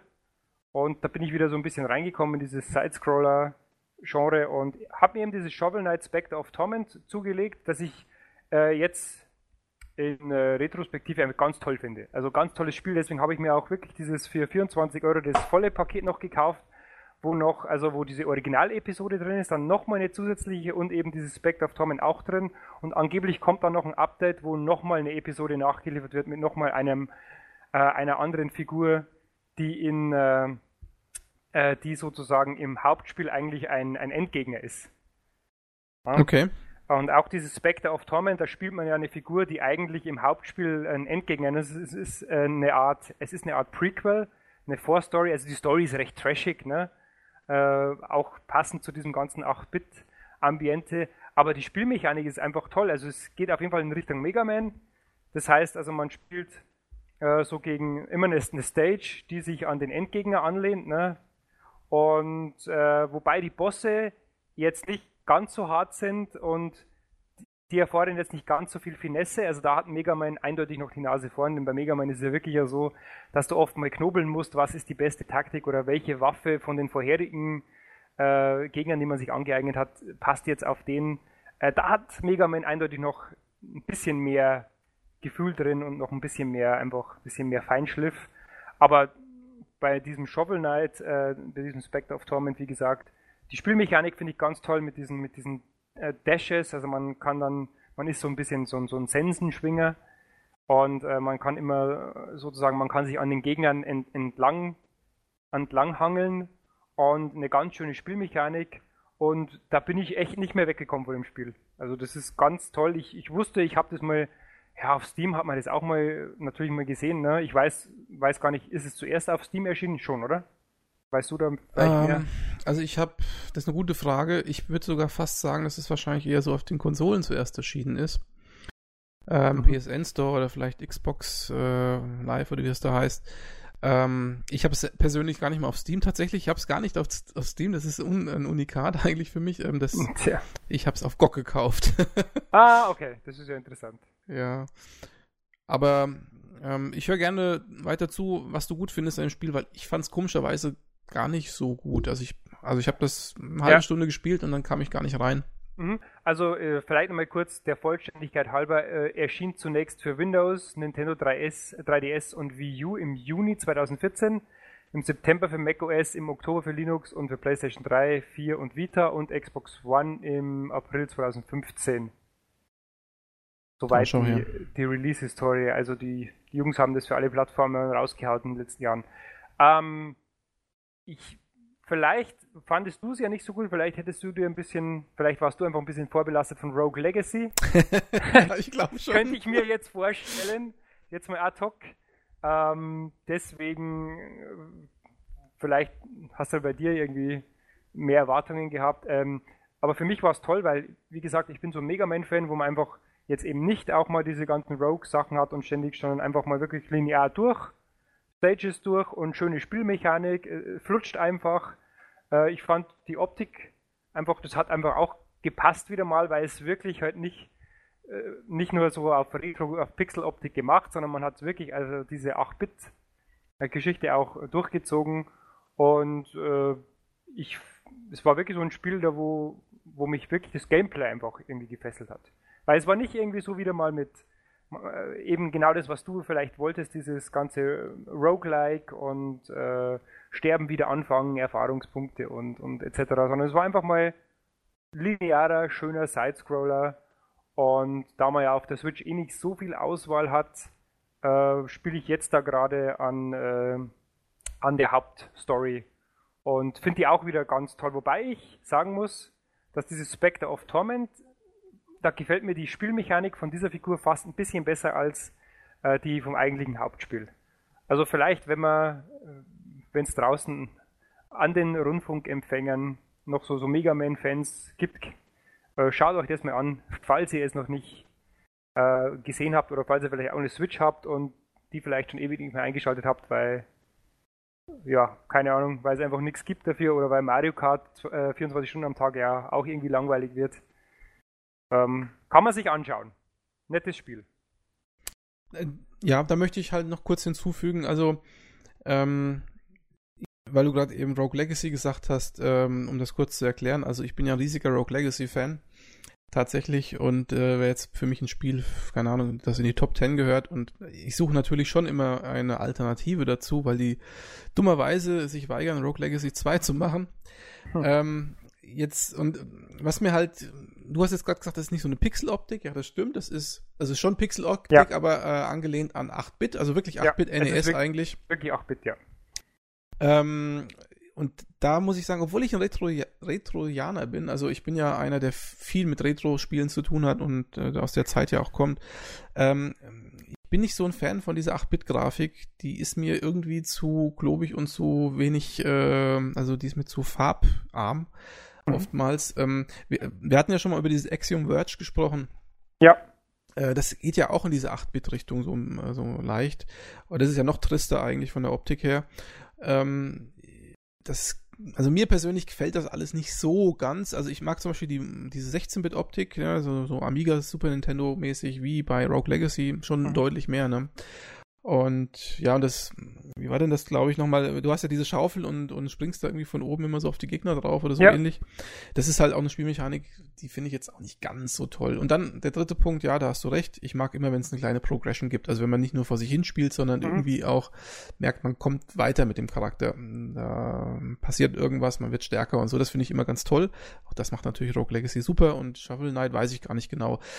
Vierter Punkt bei Shovel Knight, was mir nicht so gut gefallen hat, ähm, ich habe nicht viel gespielt, sagen wir mal eine Stunde, zwei vielleicht. Du kommst ja relativ am Anfang in so ein Dorf, also beim, beim, beim Originalspiel jetzt, und da gibt es ja auch jede Menge Dialoge und ja. ähm, da hatte ich so ein ähnliches äh, Gefühl wie bei Zelda, also Dialoge, die waren wahrscheinlich so ein bisschen ironisch gemeint oder witzig gemeint oder wie auch mhm. immer, sind bei mir aber nicht gut angekommen. Also ich habe mir gedacht, so, was erzählen die da eigentlich für einen Käse? Das, ja, naja, aber wahrscheinlich, ja, wie gesagt, ich habe da leider keinen Zugang zu gefunden. Aber ich denke schon, dass es auf der ähm, Switch vor allen Dingen schon ein schönes Erlebnis sein kann. Ohne Absolut. Frage. Also ich, wenn man eine Switch hat, dann und, und vielleicht ein bisschen nur mit diesem Genre was anfangen kann, dann würde ich echt einfach mal einen Blick riskieren. Und ich glaube sogar, weil du gesagt hast, dass mit dem Schaufeln, diese Spielmechanik mit Schaufel runterspringen, also deswegen habe ich auch gesagt, bei Spectre of Torment ist diese Mechanik, die hat noch ein bisschen mehr mehr Schwung, ne? weil die hat, das ist so, dass du, dass du dich an diesen, an den Gegnern dann so nach oben ziehen kannst. Ne? Also das hat noch ein bisschen mehr Drive. Hm. Also definitiv. Aber gut, das mein Resümee zu diesem Shovel Knight. Also ich äh, bin immer noch dabei und während ich auf dich gewartet habe, habe ich auch noch meine Stage durchgespielt. Also das ist wirklich so ein, so ein echter Handheld-Titel. Du meinst, während ich da was ausgeführt habe jetzt gerade, hast du gesagt, aber spiele ich mal eine Runde in der Stage? Nee, was? das habe ich natürlich nicht gemacht. Das würde ich niemals machen. Äh, runterfahren. Würde ich niemals machen. nee. Aber vielleicht können wir, wenn wir jetzt bei Rogue Legacy waren, können wir doch auch überleiten. Ich habe so eine, eine Ahnung, kommt es schon? Ja, Dein jetzt, nächster dann, Titel? Ja, dann machen wir das jetzt, komm. Na komm. Ähm, und zwar Dead Cells, also die toten Zellen. Okay. Ein Spiel ähm, von Franzosen, ich habe es vorhin schon kurz angedeutet, ähm, die vorher äh, so Browser-Games oder so Free-Games gemacht haben, so Freemium-Games, da auch wohl eine ganz große Anhängerschaft haben, aber es ist jetzt dann wohl, so habe ich es zumindest verstanden, das erste echte, in Anführungszeichen, Spiel, wo sie auch wirklich jetzt auf Steam und Geld verlangen und so, also ein richtiger Indie-Titel. Mhm. Und was ist das? Das ist ähm, ein Hack and Slash, ein Plattformer. Ja, Mhm. So ähnlich wie Rogue Legacy oder, oder eigentlich ein äh, Metroidvania-Verschnitt, wenn man so Ja. möchte. Und hat ähm, zwei Alleinstellungsmerkmale, was heißt Alleinstellungsmerkmale, also zwei Merkmale, die sind wichtig, äh, die das Spiel ausmachen. Das eine ist die Optik.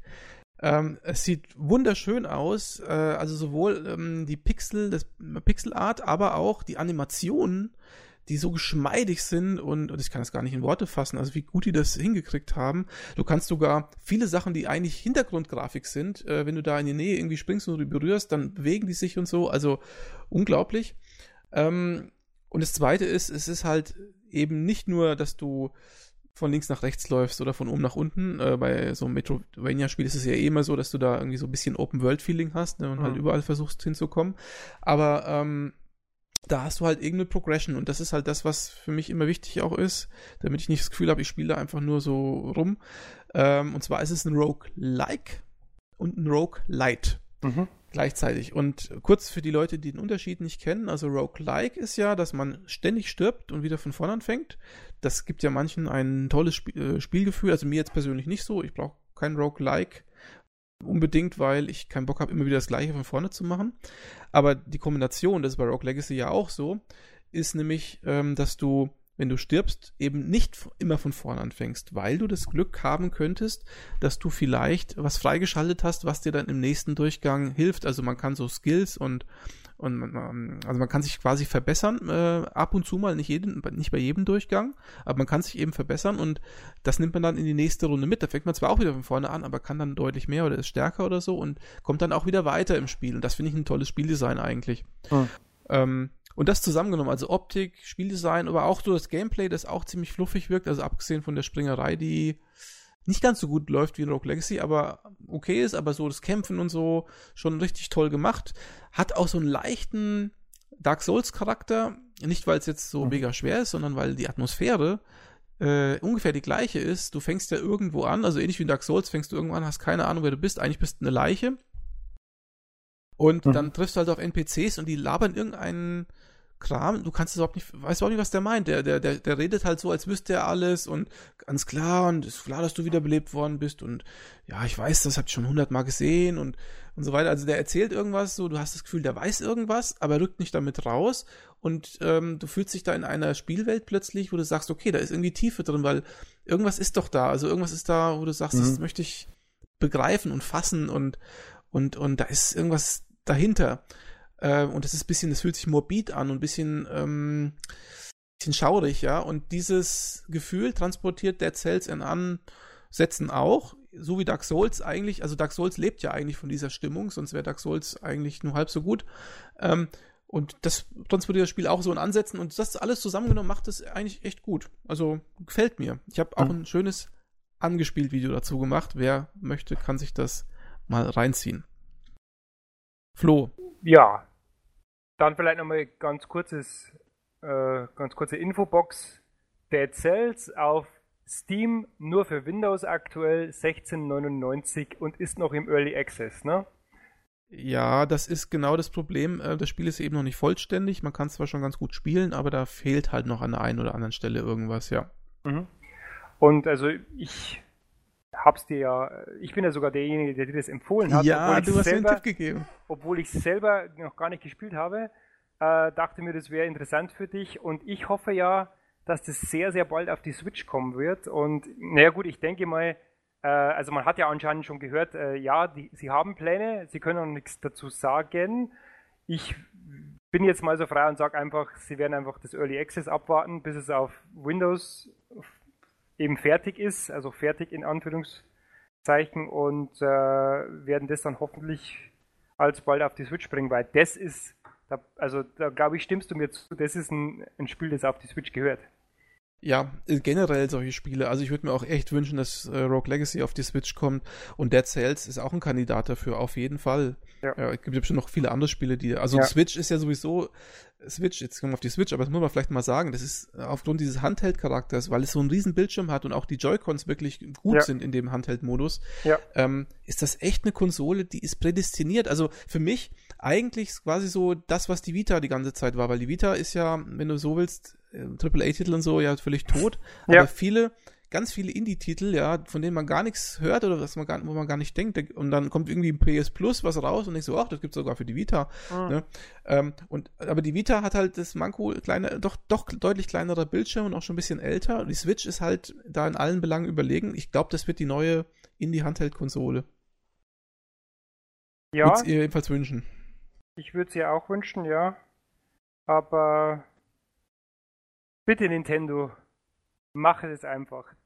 Tut nicht lange rum. Also wenn man jetzt schon wieder, wir gehen jetzt nicht drauf ein, aber was man jetzt schon wieder gehört hat über Voice Chat und was sie mit dem Online-Service machen und ob überhaupt diese Virtual Console nochmal so kommt, äh, da möchte man echt aus der Haut fahren. Was machen die Jungs überhaupt? Die haben eine tolle Konsole hier. Die Software ist erstmals halbwegs gut. Also nicht nur halbwegs gut, sondern die, die ist erstmal schnell. Ne? Nicht so wie auf der Wii U. Das ist eine schnelle, schlanke, schön übersichtliche äh, überschüssige äh, Software eben auf dem Ding. Ähm, macht doch jetzt bitte nicht den Fehler und reitet das wieder so rein wie, wie zu Wii und Wii U-Zeiten, wo dann einfach nichts mehr kommt und also bitte, ganz ehrlich, ich würde das Ding eigentlich gerne noch behalten und nicht verkaufen.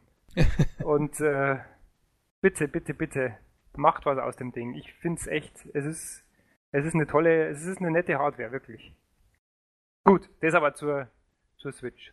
Okay, genau. also wie gesagt, äh, Dead Cells sind wir durch, oder? Ja. Oder, oder habe ich dich jetzt abgeschnitten? Nee, nee, nee, nee. Ich habe nur gedacht, vielleicht hast du noch das eine oder andere, vielleicht hast du sogar mittlerweile schon angespielt, dann hätte ich natürlich gerne deine nee, Ausführungen dazu gehört. Leider nicht. Ist, ich, ich bin jetzt wirklich so weit, dass ich, hm, dass ich vielleicht wirklich, entweder es gibt mal einen Sale, dann hole ich es mir vielleicht auf Steam auch und später nochmal auf der Switch, aber schauen wir mal, wie lange die Jungs brauchen, um das Ding rüberzubringen. Oder wie lange es überhaupt im Early Access ist. Steht aber hier, ich lese es nämlich gerade 8 bis 12 Monate Early Access. Hm. Das heißt also mit einer Switch, mit einem Switch Release, da ich mal davon ausgehe, dass auf der Switch keine äh, Early Access Geschichten zugelassen sind, das glaube ich, weil die, die Japaner von Nintendo sind da eh ein bisschen konservativ, äh, glaube ich mal, es wird noch bestimmt ein Jahr dauern.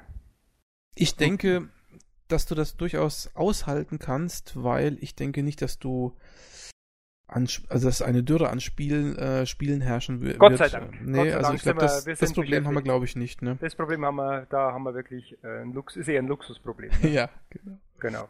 Gut, ähm, also ich würde dann, jetzt muss ich mal kurz meine Liste umstellen, denn ich ziehe ich was vor, damit Ui. wir vielleicht enden können, beide wieder auf dem Spiel, auf das wir beide, ich hoffe zumindest, dass es bei dir dann kommt, wo wir beide ein bisschen zumindest schon gemeinsame Erfahrung hatten. Vielleicht noch ein paar Worte zu einem Herzensthema von mir. Also ich bin ja ein bisschen mit, äh, ich bin ja ein bisschen Ego-Shooter, 3D-Shooter vorbelastet.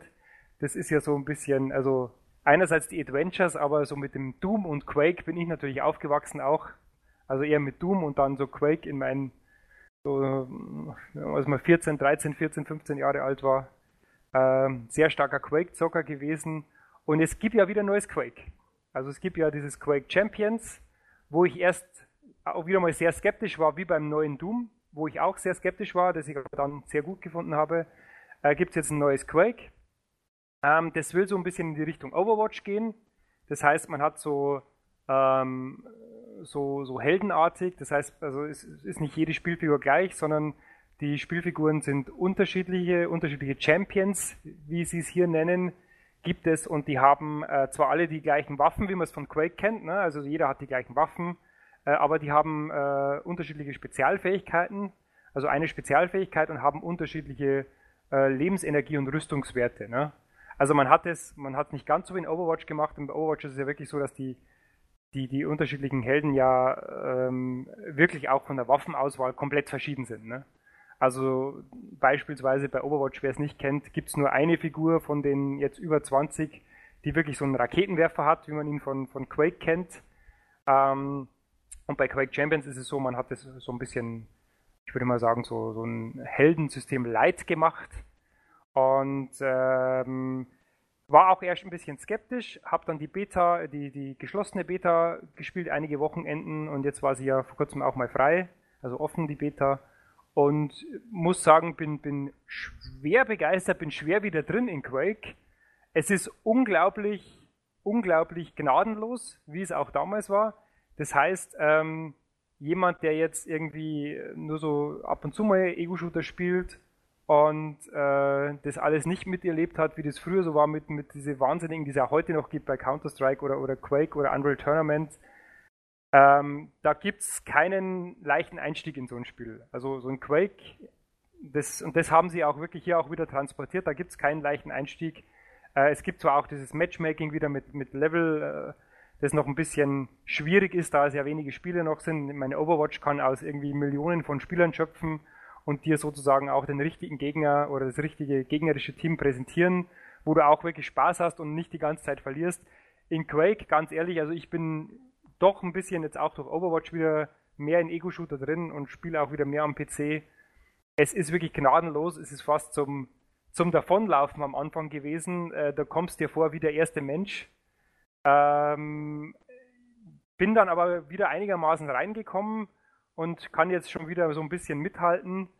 Äh, hab auch festgestellt, wenn ich äh, Quake Champions spiele und dann danach wieder Overwatch, bin ich in Overwatch 100% besser weil das Quake einfach unglaublich schnell ist. Es ist, da haben sie wirklich, das haben sie wirklich beibehalten, da haben sie nichts irgendwie auf weich gespült. Es ist unglaublich schnell, es ist unglaublich gnadenlos. Deswegen fürchte ich oder befürchte ich, dass vielleicht die Spielergemeinschaft nicht so groß werden wird wie bei Overwatch. Und Overwatch ist ja wirklich ein Spiel, das äh, wirklich jeder, da kann jeder Spaß haben. Also da kann wirklich jeder, jeder kann da ein bisschen mitspielen, jeder kann da auch mal einen Sieg davon mitnehmen, jeder kann auch mit, mit diesem Zwerg einfach mal nur, man muss nicht gut zielen können, man kann auch mal mit so einem Turm bauen und diesen, diesen Zwerg nehmen, der dann nur die Türme baut und man kann einfach mal, auch wenn man kein guter Ego-Shooter-Spieler ist, kann man ein bisschen Spaß haben.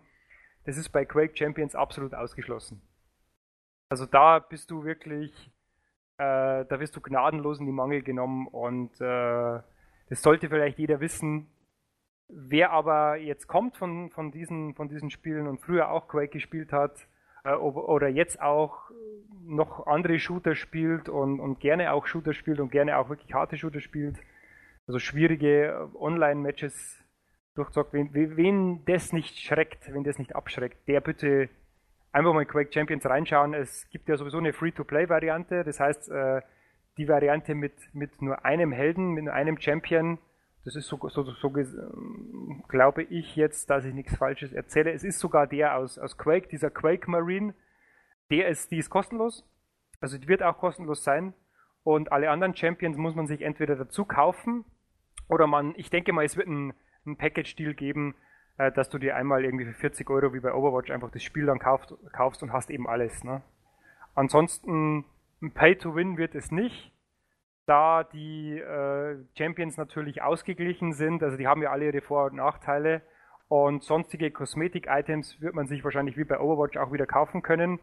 Die konnte man jetzt auch schon mit diesen Lootboxen, das haben sie auch von Overwatch direkt übernommen, diese, diese Lootboxen, die dann zwischen den Matches immer kommen, die du dir verdienen kannst, wo du dir dann deine Skins und so weiter und, und hast du nicht gesehen, alles dran kleben kannst, wenn man sowas denn gerne hat. Ähm, das kann man alles machen, aber im Kern ist das Spiel, ähm, muss ich sagen, als alter Quake 3 Spieler, finde es wirklich, wirklich gut. Und auch wenn man in den, ich sag mal, im Spiel gibt es auch so, so einen Global Chat, wenn man da ein bisschen redet, man merkt schon, das sind alles alte, viele alte Quake-Spiele, die jetzt in dieser geschlossenen Beta drin waren.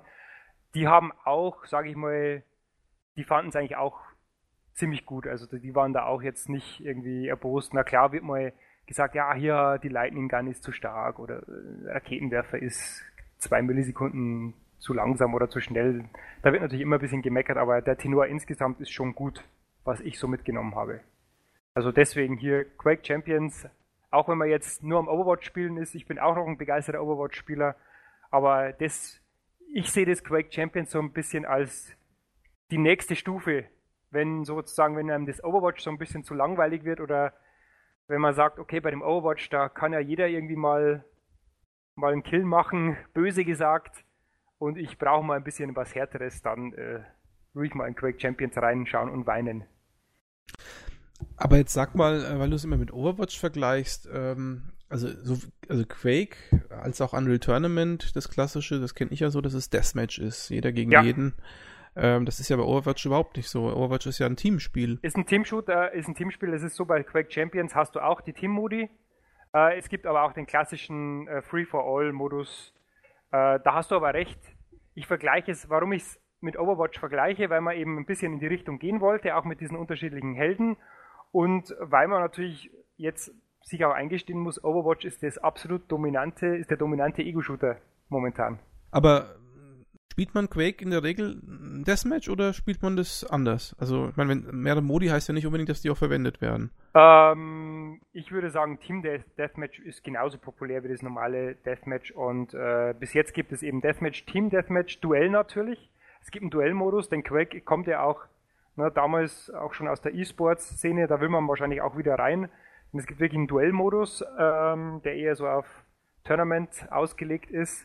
Und dann gibt es jetzt noch einen neuen Modus, den ich selber noch nicht gespielt habe. Der ist wirklich auch, geht stärker auch in Team, da wo man, glaube ich, von den gegnerischen, in der gegnerischen Basis irgendwas zerstören muss. Lasst mich nicht lügen, ich habe ihn leider noch nicht gespielt.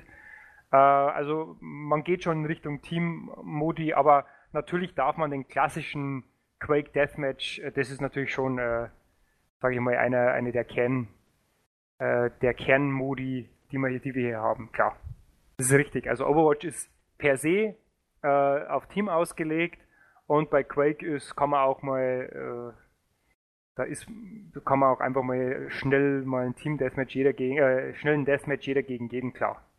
Oh, ich meine, auch Team Deathmatch ist ja wahrscheinlich was anderes als das, was in Overwatch macht. Oh, ohne jetzt Klar. Overwatch gespielt zu haben, aber da hast du wahrscheinlich so verschiedene Ziele und so, musst du irgendwas einnehmen, was auch immer.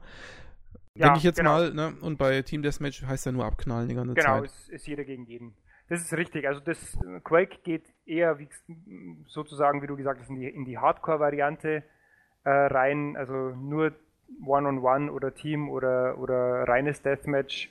Und die werden natürlich jetzt noch ein paar mehr Team-Modi bringen. Aber ja, in dem Sinn ist es richtig. Overwatch ist by Default ein Team-Shooter und alles andere ist äh, so obendrauf gesetzt. Ne? Diese äh, Arcade-Modus haben sie jetzt auch bei Overwatch eingeführt äh, und äh, wo es mehr in die Richtung geht, aber ja, ist, ist, ist richtig, hast du recht.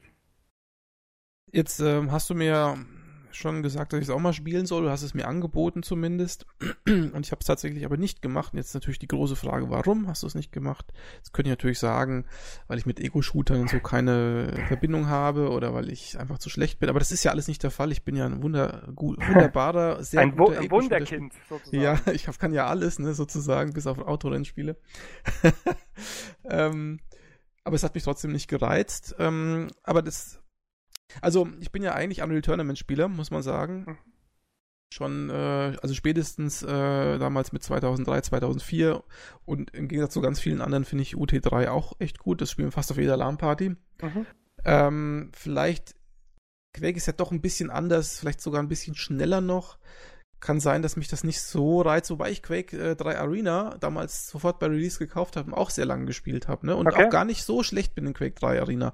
Okay. Äh, aber das ist auch schon wieder länger her. Nur irgendwann mal kam mal diese Call of Duty Phase, ich weiß nicht, ob du das nachvollziehen kannst, wo das dann äh, eben ja. nicht nur ums Abballern ging, sondern dass ja, du ja. einfach auch so ein bisschen so leichten Taktik, also nicht zu langsam, ja, nicht so wie bei Rainbow Six, Raven Shield oder sowas, ne, wo du ja. so wirklich ganz langsam bist, sondern so leicht Taktik, ne, so Battlefield 3, Call of Duty, Modern Warfare und so. Das ging halt in eine Richtung, die hat mir dann einfach besser gepasst, weil es einfach ja. nicht nur stumpfes Töten war. Ja, und seitdem muss ich sagen, bin ich so ein bisschen von dieser Art von, von Ego-Shooter weggekommen. Ja. Ja, also das war bei mir auch so, dass ich auch dann länger nichts gespielt habe. Das Overwatch hat mich jetzt wirklich wieder mal zurück mal zurückgebracht zu, zu diesen reinen, äh, sage ich mal, nicht diesen ganzen Taktikgeschichten, sondern einfach mal wieder zu so einem klassischen Shooter. Und das hat man ja auch oft gelesen, dass Overwatch diese Shooter, der also stark inspiriert ist von den Shootern der 90er und äh, spielt da jetzt wirklich auch, spielt auch noch mehr Overwatch wie, wie alle anderen Shooter oder sonstigen Spiele, weil wir auch ein, hier eine kleine Gruppe haben von Kollegen etc. Ähm, bin da auch ganz begeistert noch dabei, spiele da sogar competitive. Äh, jetzt gerade ja auch wieder neue Season an, angefangen und ich habe sonst nie irgendwie so competitive gespielt. Das war nie irgendwie was, was mich wirklich gereizt hat, aber in dem Fall bin ich da irgendwie auch mit den Kollegen hier irgendwie reingerutscht und äh, finde es einfach ganz, ganz toll. Bist in die Szene reingerutscht oder bin kommst, irgendwie, kommst nicht mehr raus? Äh, war schwupps einfach drin.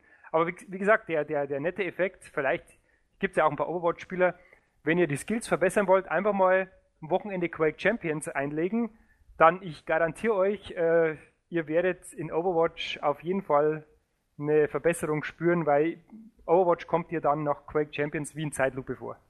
Das kommt dir wirklich vor, wie wenn du in Zeitlupe da durchlaufen würdest. Das ist natürlich auch für Leute unseres Alters, ich nehme dich jetzt mal einfach mit rein, obwohl Ja. du, glaube ich, ein bisschen jünger bist als ich, aber es wird natürlich immer schwieriger, ne, mit den Ego-Shootern, ne, was Reaktionen und so weiter Wird angeht. nicht leichter, ja. Hm.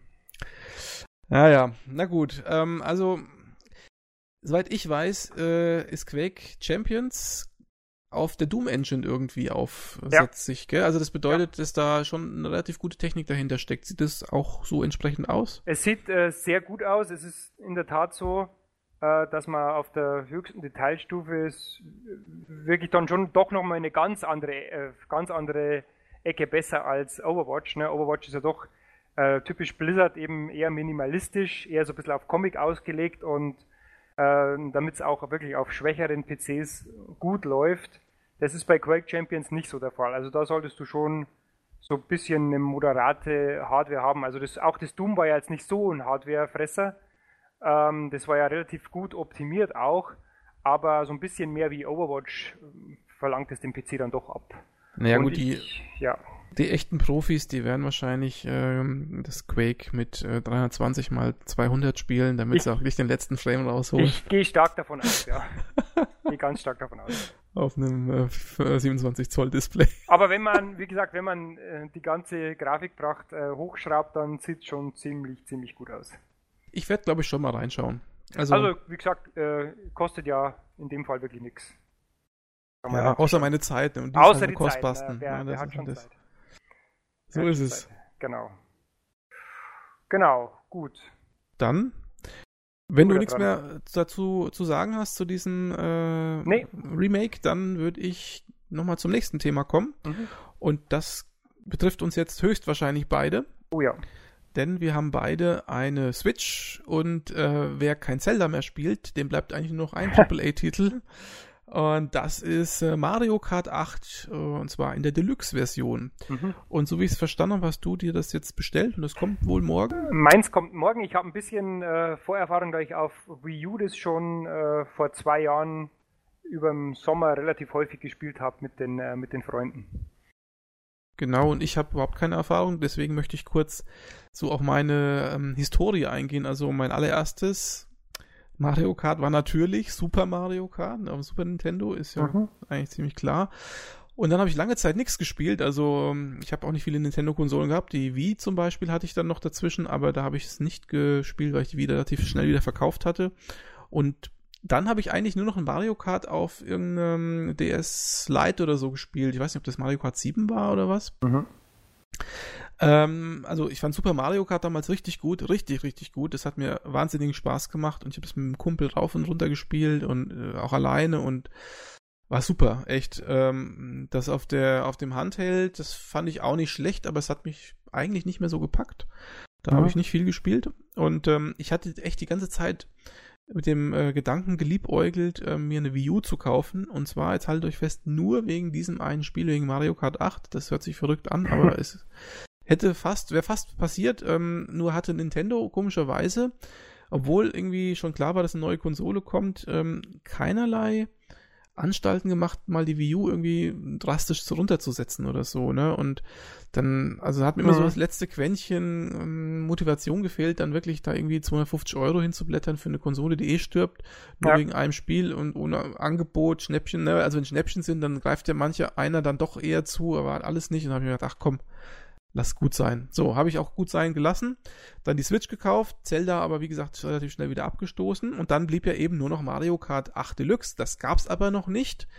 Ähm, und dann habe ich es bestellt und bin in Urlaub gefahren und am ersten Tag meines Urlaubs ist es bei mir zu Hause angekommen. Das war natürlich hm. so semi-schön. Hab den Urlaub natürlich gar nicht mehr genießen können. Quatsch. Aber äh, ich habe dann zwei Wochen lang das Ding im Briefkasten liegen gehabt. Und dann komme ich nach Hause und da liegt's drin im Briefkasten und da war natürlich die, der Schmerz, dass der Urlaub vorbei ist, auch gleich wieder vorbei, weil dann konnte ich Mario Kart 8 spielen. Hm. So, jetzt kommen wir zum eigentlichen Spiel. Also Mario Kart 8 in der Deluxe-Version ist ja im Prinzip Mario Kart 8 mit so ein paar aufgebohrten Modi. Also der Battle-Mode hat jetzt eigene Karten zum Beispiel. Mhm. Ich glaube, technisch soll es ein bisschen besser sein als die Wii U-Version. Hm, ja. Und äh, aber ansonsten relativ ähnlich. Die ganzen DLCs oder was es da wohl gab, die sind da auch noch mit drin. Mhm.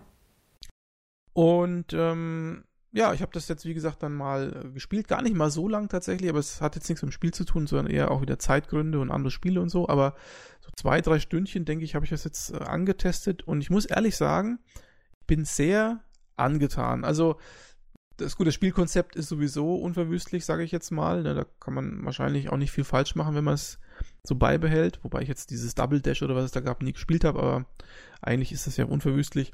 Aber was mir echt aufgefallen ist, und da muss ich wirklich meinen Hut ziehen, also optisch, ähm, das Spiel so viele Details und so viele liebevolle Sachen an der, an, am, am Streckenrand und überhaupt und insgesamt mhm. das ganze ja. Leveldesign ist super gemacht. Also wie die die, ich, also manchmal staune ich so, wie die diese Level gestaltet haben. Ähm, so total genial und ich will jetzt nicht sagen, dass das ähm, technisch jetzt eine super äh, Grafik-Engine ist, die dahinter äh, ist und die tollsten Texturen, das meine ich gar nicht damit, aber ja. ähm, das, das sieht optisch so äh, gut aus, dass du sagst, boah, was haben die da alles reingepackt? Überall ist irgendwas, aber nicht zu viel, nicht zu wenig. Also total gute Mischung und es macht einfach Spaß dazu zu Also allein nur zuschauen ist schon wirklich toll. Ich hätte nicht gedacht, dass auf der Switch ein Spiel ähm, äh, rauskommt, das mich optisch irgendwie so anspricht. Das ist schon sehr mhm. interessant. Mhm. Ja. Weiß nicht, war es auf der Wii U auch so ein Augenöffner oder wie, also wie war es war da? auf der Wii U auch äh, sehr, sehr, sehr schön. Also ich habe jetzt den direkten Vergleich noch nicht, aber es war auf jeden Fall, auf jeden Fall ganz, ganz schön. Also sehr, sehr putzig und äh, einfach insgesamt äh, stimmig. Ne? Genau, stimmig. Das, genau das ist das richtige Wort. Ähm, und auch diese unglaubliche Auswahl an, an ähm, ähm, Leuten, mit denen du fahren kannst. Das ist ja der absolute Wahnsinn. Mhm. Ich weiß nicht, ob das jetzt teilweise an den DLCs oder was man freischalten konnte vielleicht im Original, weiß ich jetzt nicht, aber äh, das sind ja, also ich glaube im alten Mario Kart, Super Mario Kart hast du irgendwie acht Leute zur Auswahl, zehn vielleicht oder so und das sind's ja, ich will jetzt nicht lügen, aber was sagst du, 30, 40, 50, also richtig viele. Ähm, Bestimmt noch mehr, weil durch die ganzen DLCs, die habe ich ja alle gar nicht mehr mitbekommen, ne? Ja. Also sind bestimmt einige. Das ist, und das ist, das erinnert mich fast so an einem äh, Beat'em Up, ja, so Marke Tekken 7 oder sowas, ja. ne, wo du da unglaublich viele Charaktere zur Auswahl hast und das ist halt bei dem Spiel ähm, jetzt auch so. Also, ich sag jetzt mal, und auch wahrscheinlich un unheimlich viele Strecken. Ich habe jetzt quasi nur mal die erste äh, Klasse da gespielt und mhm. bin auch nicht mal durch. Und jetzt ähm, gibt es ja noch ganz viele weitere keine Ahnung, Strecken und, und Turniere und, und alles Mögliche. Und das, da ist unheimlich viel drin im Spiel. Also ich glaube, wenn du dich damit echt beschäftigst, da kannst du ein halbes Jahr nur Mario Kart spielen. Das ist äh, der Hammer. Ja, also von den Strecken, glaube ich, ähm, bin mal gespannt, ob es noch jetzt mehr dazugekommen sind. Also Strecken waren ja dann schon, irgendwann hast du eben alle gesehen und äh, ich weiß nicht, wie viel, wie viel sind es? Hast du eine Zahl? Ich kann es dir wirklich nicht sagen, weil ja. jede Klasse, also es gibt ja verschiedene, ich weiß jetzt auch nicht, ob, ob die unterschiedlichen Klassen nochmal andere Strecken haben, das kann ich mhm. gar nicht beurteilen. Das weißt du wahrscheinlich besser als ich, aber jetzt innerhalb der ähm, 50er, also die kleinste Klasse, die ich da gespielt habe, waren es, weiß nicht, wie viele Turniere waren das? Sechs, sieben, acht mhm. oder so und die haben ja mhm. alle irgendwie vier, fünf unterschiedliche Strecken, das ist schon Haufen Zeug. Ja. Was natürlich nicht ganz so viele, ähm, ganz so viel ist, ist bei den, beim Battle-Modus, ne? Also da gibt's ja. halt da gibt es nicht so wieder. Ja, gibt es halt eine Handvoll Strecken und so. Gut, das ist aber, denke ich, auch verschmerzbar, wenn man überlegt, dass es, soweit ich weiß, in dem Mario Kart 8 für Wii U ja gar keinen einzigen, äh, keine einzige Karte gab, die für den Battle-Modus gemacht war, sondern das waren, glaube ich, die normalen, die normalen äh, Rennstrecken, oder ja. wie war das da? Also, ganz ehrlich, äh, ich bin mir jetzt im Battle-Modus, habe ich selber jetzt gar nicht so oft gespielt. Wir haben wirklich nicht mehr normale, normale Rennen gespielt, deswegen weiß ich es gar nicht mehr so, ist die Erinnerung nicht mehr so frisch. Aber es gibt auf jeden Fall, die Strecken sind sehr vielfältig und es ist auch immer wieder lustig bei, bei Mario Kart, diese ganzen, äh, diese ganzen äh, Tricks und Fallen in den Strecken, äh, dass man sich an die erinnert, dass man sie, die behält und die gegen den Gegner ausspielt. Es ist natürlich immer wieder ein bisschen Glück auch oder sehr viel Glück auch dabei. Das heißt sehr viel, sagen wir mal mäßig. Es ist, es ist auf jeden Fall immer ein bisschen Glück dabei, äh, wenn man die Items bekommt und nicht, nicht wenige Male passiert es dir eben, dass dann dein Kontrahent am Schluss dann doch wieder den roten Panzer bekommt und dich kurz vor der Ziellinie nochmal wegmäht und dir den Sieg dann wegnimmt, aber das ist halt das typische Mario Kart. Das ist ja wohl auch so, dass diejenigen, die hinten sind, deutlich bessere Items bekommen als der, der vorne wegfährt. So ja, habe ich das zumindest ja, ja, äh, ja, genau ähm, als Erfahrung mitgenommen. Und was aber auch sein soll, aber das kann ich jetzt schlecht beurteilen, äh, in höheren Klassen ist es wohl so, da gibt es so dieses Rubberbanding so ein bisschen, also dass quasi die Gegner einem schon am Arsch die ganze Zeit kleben, egal wie mhm. gut man fährt. Das soll wohl so sein. Ich kann es nicht beurteilen, aber das ist natürlich nicht so schön. Also es ist immer so ein bisschen ein Zeichen für eher schlechtes äh, Rennfahrspieldesign. Der Computer cheatet. Genau, und das kann ich gar nicht ab, ne? Das ist beim Rennautospiel. Wenn ich schon mal eins spiele, ne? Wobei Mario Kart jetzt ja eher so Funracer ist, aber wenn ich schon mal sowas spiele, dann muss das schon so sein, dass du, dass eine KI ähm, nicht deswegen äh, dich überholt oder hinter dir ist, weil sie irgendwie immer nur dran klebt, sondern weil sie halt auch anders fährt oder besser fährt. Hätte ich mir schon gewünscht, wenn das so wäre, aber wie gesagt, ich kann es gar nicht beurteilen. Ich würde es jetzt auch gar nicht äh, jetzt ähm, irgendwie negativ anprangern wollen, weil ich es nicht selbst äh, beurteilen kann. Aber was ich ausprobiert habe, ist der Mehrspieler-Modus. das ist hm. wirklich sehr witzig. Ähm, ähm, am einen Bildschirm und zwar im Handheld-Modus, ne? Also das, was man so in der in Trailer und so immer von der Wii U sieht, äh, von der von der Switch sieht, mhm. wenn man ähm, so dieses Ding hinten aufklappt, ja, ne, diesen kleinen äh, Ständer aufklappt, das Ding hinstellt und beide mit den Joy-Cons ja. darum fummeln. Das habe ich mal ausprobiert mit äh, meiner Frau und ähm, das ist schon, ähm, also das kannst du eigentlich vergessen. Ne? Also da wird der Bildschirm ja erstens geteilt, dann ist er noch mal kleiner. Mhm. mit den kleinen Joy-Cons da rumfummeln, das ist auch eher fummelig. Bis ich ob mal das Spiel gestartet habe, das war schon fummelig genug. Ja. Äh, kann ich jetzt gar nicht mal so empfehlen, muss ich wirklich sagen. Hm, das kann ich mir vorstellen, ja. Ja, aber ich würde sagen, Flo, wenn du es dann hast, fordere mich heraus. Gerne, es wird sicher ganz lustig. Also wir müssen ja echt mal schauen, ob man das irgendwie, äh, ob man das Twitchen, Streamen oder sonstiges kann, ob das die, die Konsole überhaupt unterstützt. Äh, oder wie macht man das? Gibt es da überhaupt Ahnung. eine Möglichkeit, ob, ob sowas überhaupt äh, bei Default unterstützt wird? Wie, wie machen denn die anderen das? Es gibt doch auch. Ja, die haben so eine, die haben so eine oder irgend sowas. Äh, ja, also Ding, wo man dann über den PC dann über eine externe Hardware aufnehmen kann. Ähm, okay. Aber das habe ich ja alles nicht. Ich bin einfach nur, ich bin, ich bin ein ganz armer PC-Let's Player. genau, ja. Also wir werden zumindest unsere Eindrücke auch von dem, von der Technik, von der Online-Plattform von Nintendo mal wahrscheinlich kundgeben. Ne? Wir, wir, könnten höchstens, was wir machen können, wir können höchstens äh, Audio aufnehmen und dann hören wir, wenn wir uns gegenseitig ärgern. Ja, es ist ja sowieso, äh, es ist ja immer noch so, es gibt ja noch keinen Voice-Chat bei, äh, bei der Switch. Das heißt, was wir ja immer gemacht haben, auch bei der Wii U, da gab es das ja auch nicht. Äh, ist natürlich für andere Plattformen, die haben das schon seit Ewigkeiten. Ne? Bei den Japanern ist es noch nicht so ganz, äh, hat es noch nicht ganz so Prio gehabt, diese Voice-Chat-Geschichte. Ne? Das ist ein bisschen Neuland. Naja, ähm, Japaner ist natürlich ein äh, generelles, weit gefächertes Wort. Ich, Ja. ich, ich sage nur, dass Sony auch japanisch ist. Ne? Also ich wollte wollt's nur, du hast recht, du hast sagen. recht. Also ich meine natürlich jetzt die Nintendoaner, ne? Die Nintendo-Japaner. Also denen ist es offensichtlich nicht so wichtig, keine Ahnung. Äh, ich habe trotzdem, glaube ich, immer noch, dass Sony da immer ein bisschen mehr von Am Amerika noch angehaucht ist und Nintendo doch noch ein bisschen japanischer ist als, als Sony. Aber sei es drum. Ähm, wie gesagt, was wir immer gemacht haben, wir haben dann eben immer sowas gemacht wie Google Hangout äh, oder, oder Skype eben. Ne? Also nebenbei hast du dann noch ein Gerät, äh, das du dann irgendwie noch auf der Couch stehen hast und das dann den, den, den Voice-Chat-Part übernimmt, weil es Nintendo selber nicht auf die Reihe kriegt. Traurig, aber Traurig, aber wahr. so könnten wir es natürlich dann machen. Genau, das wäre natürlich dann äh, so ein bisschen zu Fuß die Methode, ne? die Hausfrau-Methode. Aber wahrscheinlich bessere Qualität, als es Sony und so weiter anbietet im Voice-Chat. Könnt ihr mir vorstellen. Also besser zumindest, wie es Nintendo wahrscheinlich dann macht, wenn man das so liest. Ja, Na gut.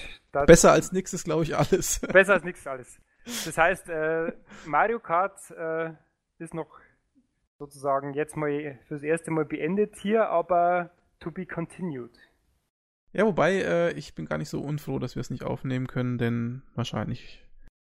Ich glaube, ich mal werde verlieren, ne? Äh, und- Schauen wir mal. Schauen Und wir ich nehme nur Sachen auf, in denen ich gewinne. Das Ja, ist, das ist ja bekannt. Eine gute Idee. Gut, äh, habe ich überhaupt noch einen Titel auf der Liste? Muss man hier äh, scrollen. Ich habe noch eine, ein paar Worte zu, zu einem Spiel, das es schon ganz lange gibt auf der auf PC oder was heißt schon ganz lange, schon länger, eben das City Skylines. Ne? Also für alle die äh, Exilanten von SimCity, äh, SimCity haben sie ja irgendwie die Franchise haben sie ja komplett in den Boden gefahren mit dem letzten Titel, mit diesem Online-Zwang, das dann irgendwie komplett daneben ging äh, gab es ja dieses schöne City Skylines, äh, habe ich auf dem PC schon gemocht. Ähm, und da kam jetzt überraschend, kam auf der Xbox, ähm, kam eine Version raus. Ne? Ich, es war, war ein bisschen überraschend, weil auf der PS4 gibt es, glaube ich, gibt es nicht, da gibt es keine Version. Und äh, da dachte ich mir, hm, fand ich eigentlich ganz nett und auf der Couch das interessiert mich jetzt. Denke mir, das muss ich mir jetzt kaufen, weil es interessiert mich jetzt wirklich, wie es umgesetzt ist. Und äh, habe mich dann echt überrascht. Also grafisch ist wirklich toll. Ähm, es ist so, dass ich auf dem PC schon immer mal ein bisschen Frameratenprobleme hatte, auch bei größeren Städten, wenn man reingezoomt hat, ist auf der Xbox auch immer noch so. Ähm, wird sich wahrscheinlich nicht auch nicht komplett rauspatchen lassen, ist aber wirklich nicht störend. Es ist wirklich nur, wenn man sozusagen ganz reinzoomt und dann über den Horizont schaut und hat wirklich schon eine große Stadt, dann geht die Framerate ein bisschen rein. Ansonsten spielt es sich echt ganz, ganz, ganz schön. Äh, mit den Analogsticks ein bisschen frickelig, das ist aber, aber klar, ein bisschen frickelig, wenn man ein bisschen ganz genau Straßen bauen will.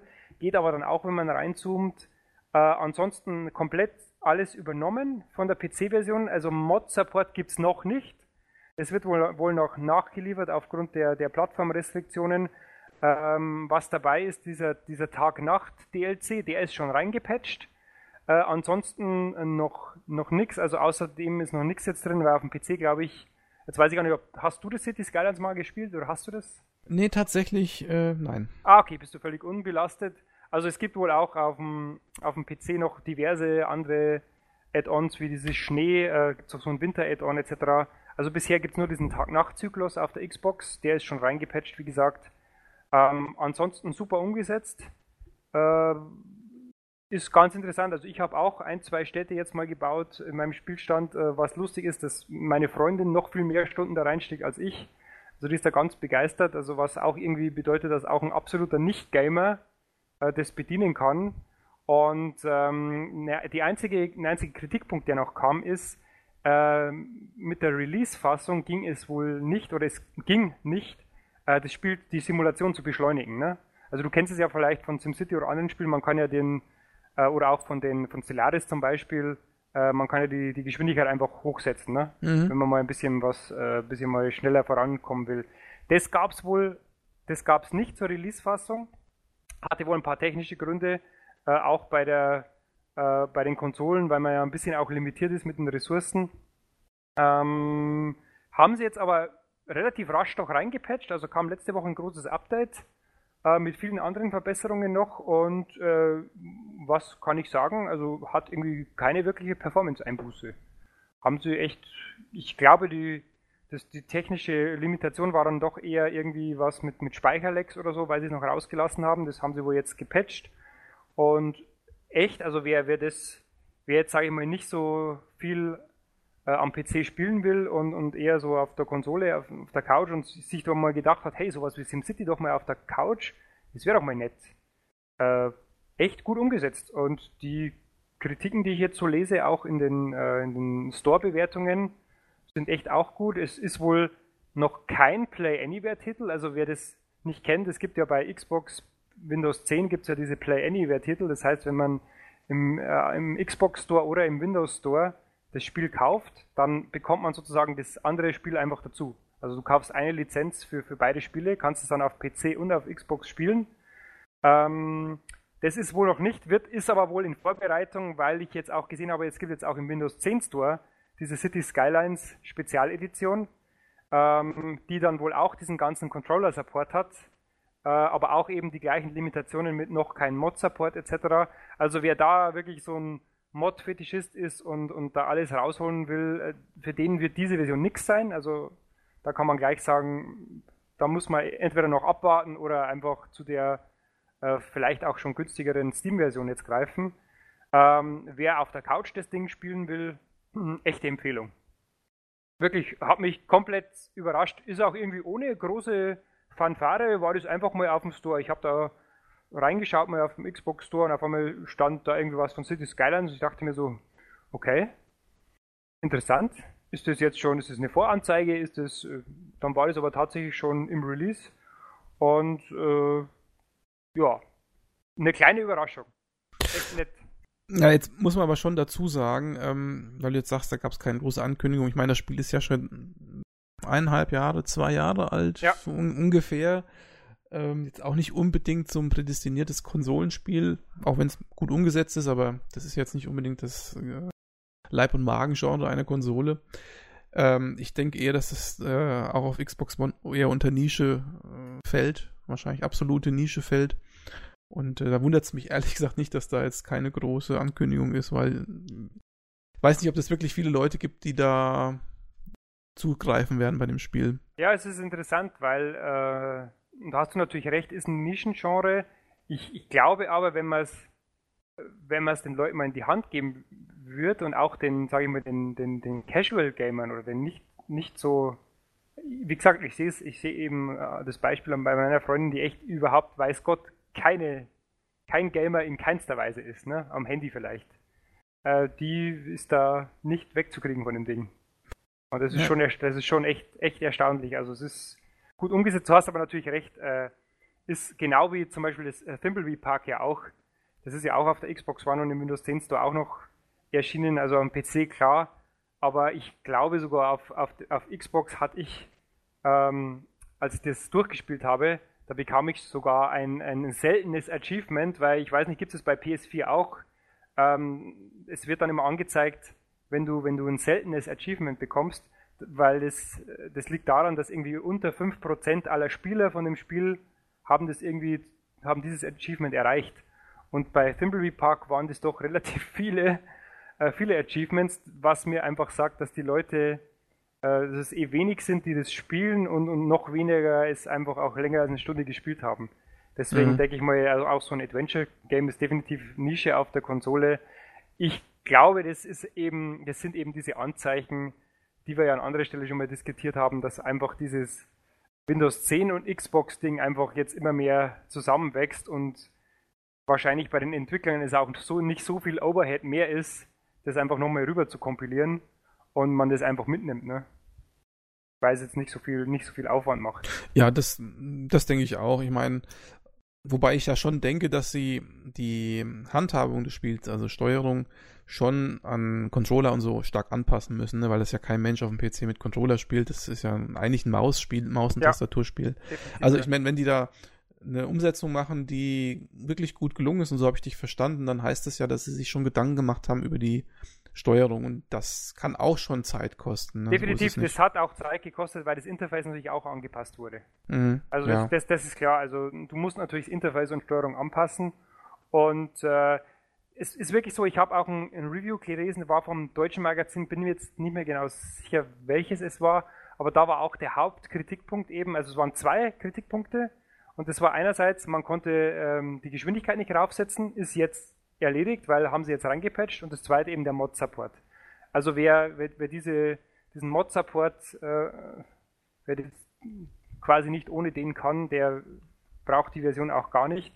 Äh, denke mal, für die, für die Zielgruppe hier, die das vielleicht spielen wird, denen wird es egal sein und ich, ehrlich gesagt, also denen war es auch egal, ob man die Geschwindigkeit draufsetzen kann, weil das Spiel war auch so nicht, nicht langweilig. Also es war nicht so, dass man auch ohne, also bevor dieses Feature jetzt reingepatcht wurde, man ständig jetzt eben äh, stundenlang davor saß und dachte, was, man passiert jetzt endlich was. Also war auch nicht der Fall, ne? Weil man ist ja auch am Controller ein bisschen langsamer. Deswegen, wir gehen da immer von, von dem Hardcore-PC-Spieler aus, der wirklich eine Million Klicks in der Minute machen kann, äh, ist da einfach nicht das, das Publikum dafür. Und deswegen sage ich einfach, ist für die Plattform echt gut umgesetzt, ist echt ein gutes, ein guter Proof of Concept für ähm, ja, dass sowas geht auch. Ich genau. denke eigentlich, normalerweise sind solche Spiele ja mein, mein Haus- und mm, heißt das Magen- und Leibgericht-Spiel, keine Ahnung. Ähm, ähm, also Strategiespiele wie Sims und sowas, mhm. aber, oder Aufbauspiele meinetwegen auch, aber ich habe mir tatsächlich das Spiel noch nie äh, zu Gemüte geführt, ich glaube auch gar nicht gekauft. Das ist bei mir immer schwierig, ne? Kaufen ja, spielen, weiß man nicht so genau. Ja. Ähm, aber ich habe es mir, glaube ich, deswegen nie gekauft, weil es eher so ein typisches, hm, wie soll ich sagen, Gestaltungsspiel ist. Ja, also ich kenne da zum Beispiel jemanden oder ein paar Leute, die bauen dann richtige Küsten und ganz tolle Verkehrswege und machen das wie eine richtige Stadt. Also die, die tun da richtig wie ein Architekt arbeiten, ja, die tun richtig viel Gehirnschmalz in ja. diese, diese Architektur stecken. Ja. Ähm, und das ist das, was mich eben bei so Spielen nicht so interessiert. Mich interessiert eher so der Wirtschaftspart, also dass man quasi irgendwas baut und, und das funktioniert, dann verdient man wieder Geld, dann kann man wieder was Besseres bauen und das optimieren. Und äh, dieses Gestalterische interessiert mich eigentlich so gut wie gar nicht. Ja. Und das ist, glaube ich, bei City Skylines ziemlich ausgeprägt, dass man eben, da geht es gar nicht so sehr um Geld verdienen oder, oder um das Geld insgesamt, was man hat und die Ressourcen, weil, ja. soweit ich es verstanden habe, hat man sowieso immer genug. Ja, da geht es eher so darum, wo baue ich jetzt da die Ampel hin und wo mache ich das und das ist halt nicht so meins. Das ist übrigens auch das gleiche bei Planet Coaster, ich weiß nicht, kennst du das? Dieses, Je, vom Namen her, ja. Also dieses, ähm, dieser, dieser ähm, Tycoon für äh, Freizeitpark, ne? Ja. Ähm, so, Rollercoaster Tycoon sollst du ja eigentlich beerben. Und das ist genau das gleiche Problem das ist eigentlich ein super geiles Spiel, weil es einen ganz tollen Aufbaupart hat. Also das, es gibt mhm. wahrscheinlich kaum ein Spiel, wo du Attraktionen und sowas äh, besser platzieren kannst und Achterbahn bauen kannst und so. Aber auch da, das ist das große Problem. Ja, der Aufbaupart ist toll, aber ich habe keinen Bock, eine Achterbahn zu konzipieren. Ich möchte eigentlich schauen, dass ich wirtschaftlich arbeite mit meinem Park und so. Und das ist halt auch bei dem Planet Coaster nicht so. Und deswegen ähm, empfehle ich also Leuten, die, die, denen es ähnlich geht wie mir, empfehle ich eher, sich mit Transport Feather auseinanderzusetzen. Okay. Weil das ist ähm, eher so Railroad Tycoon mäßig oder Transport Tycoon mäßig und da geht es wirklich auch um Wirtschaft, Geld verdienen und so weiter und okay. so fort. Das nur meine zwei Cents dazu. Gut. Tja, dann nur, bin ich, ähm, ich bin durch. Du bist durch, ich bin auch durch. Ähm, und da möchte ich an der Stelle doch mal ein kleines neues Feature einführen. Das ist ähm, mir heute eingefallen. Der Flo weiß es schon. Und zwar. Oh Gott. Ich weiß es schon.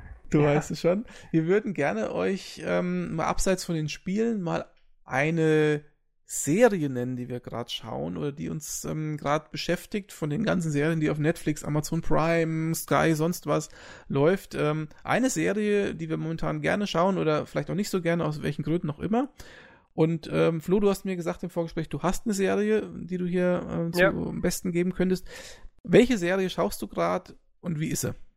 Aktuell in der sechsten Staffel und äh, eine Serie, mit der ich am Anfang, die ich schon ganz oft auf meiner Amazon Playlist oder so gesehen habe, wo wir auch, wo mir auch Bekannte schon gesagt haben, hey, schau da mal rein, das ist total super wo ich auch schon mal die ersten 20 Minuten angeschaut habe und bin dann gar nicht reingekommen und jetzt äh, finde ich sie absolut Wahnsinn und zwar Shameless. Ah, die ist cool, ja.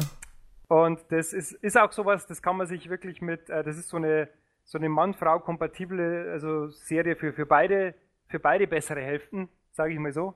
Also die ist, äh, ist nicht so eine reine Männerserie und äh, aber auch keine reine Frauenserie. Da ist irgendwie für jeden was dabei.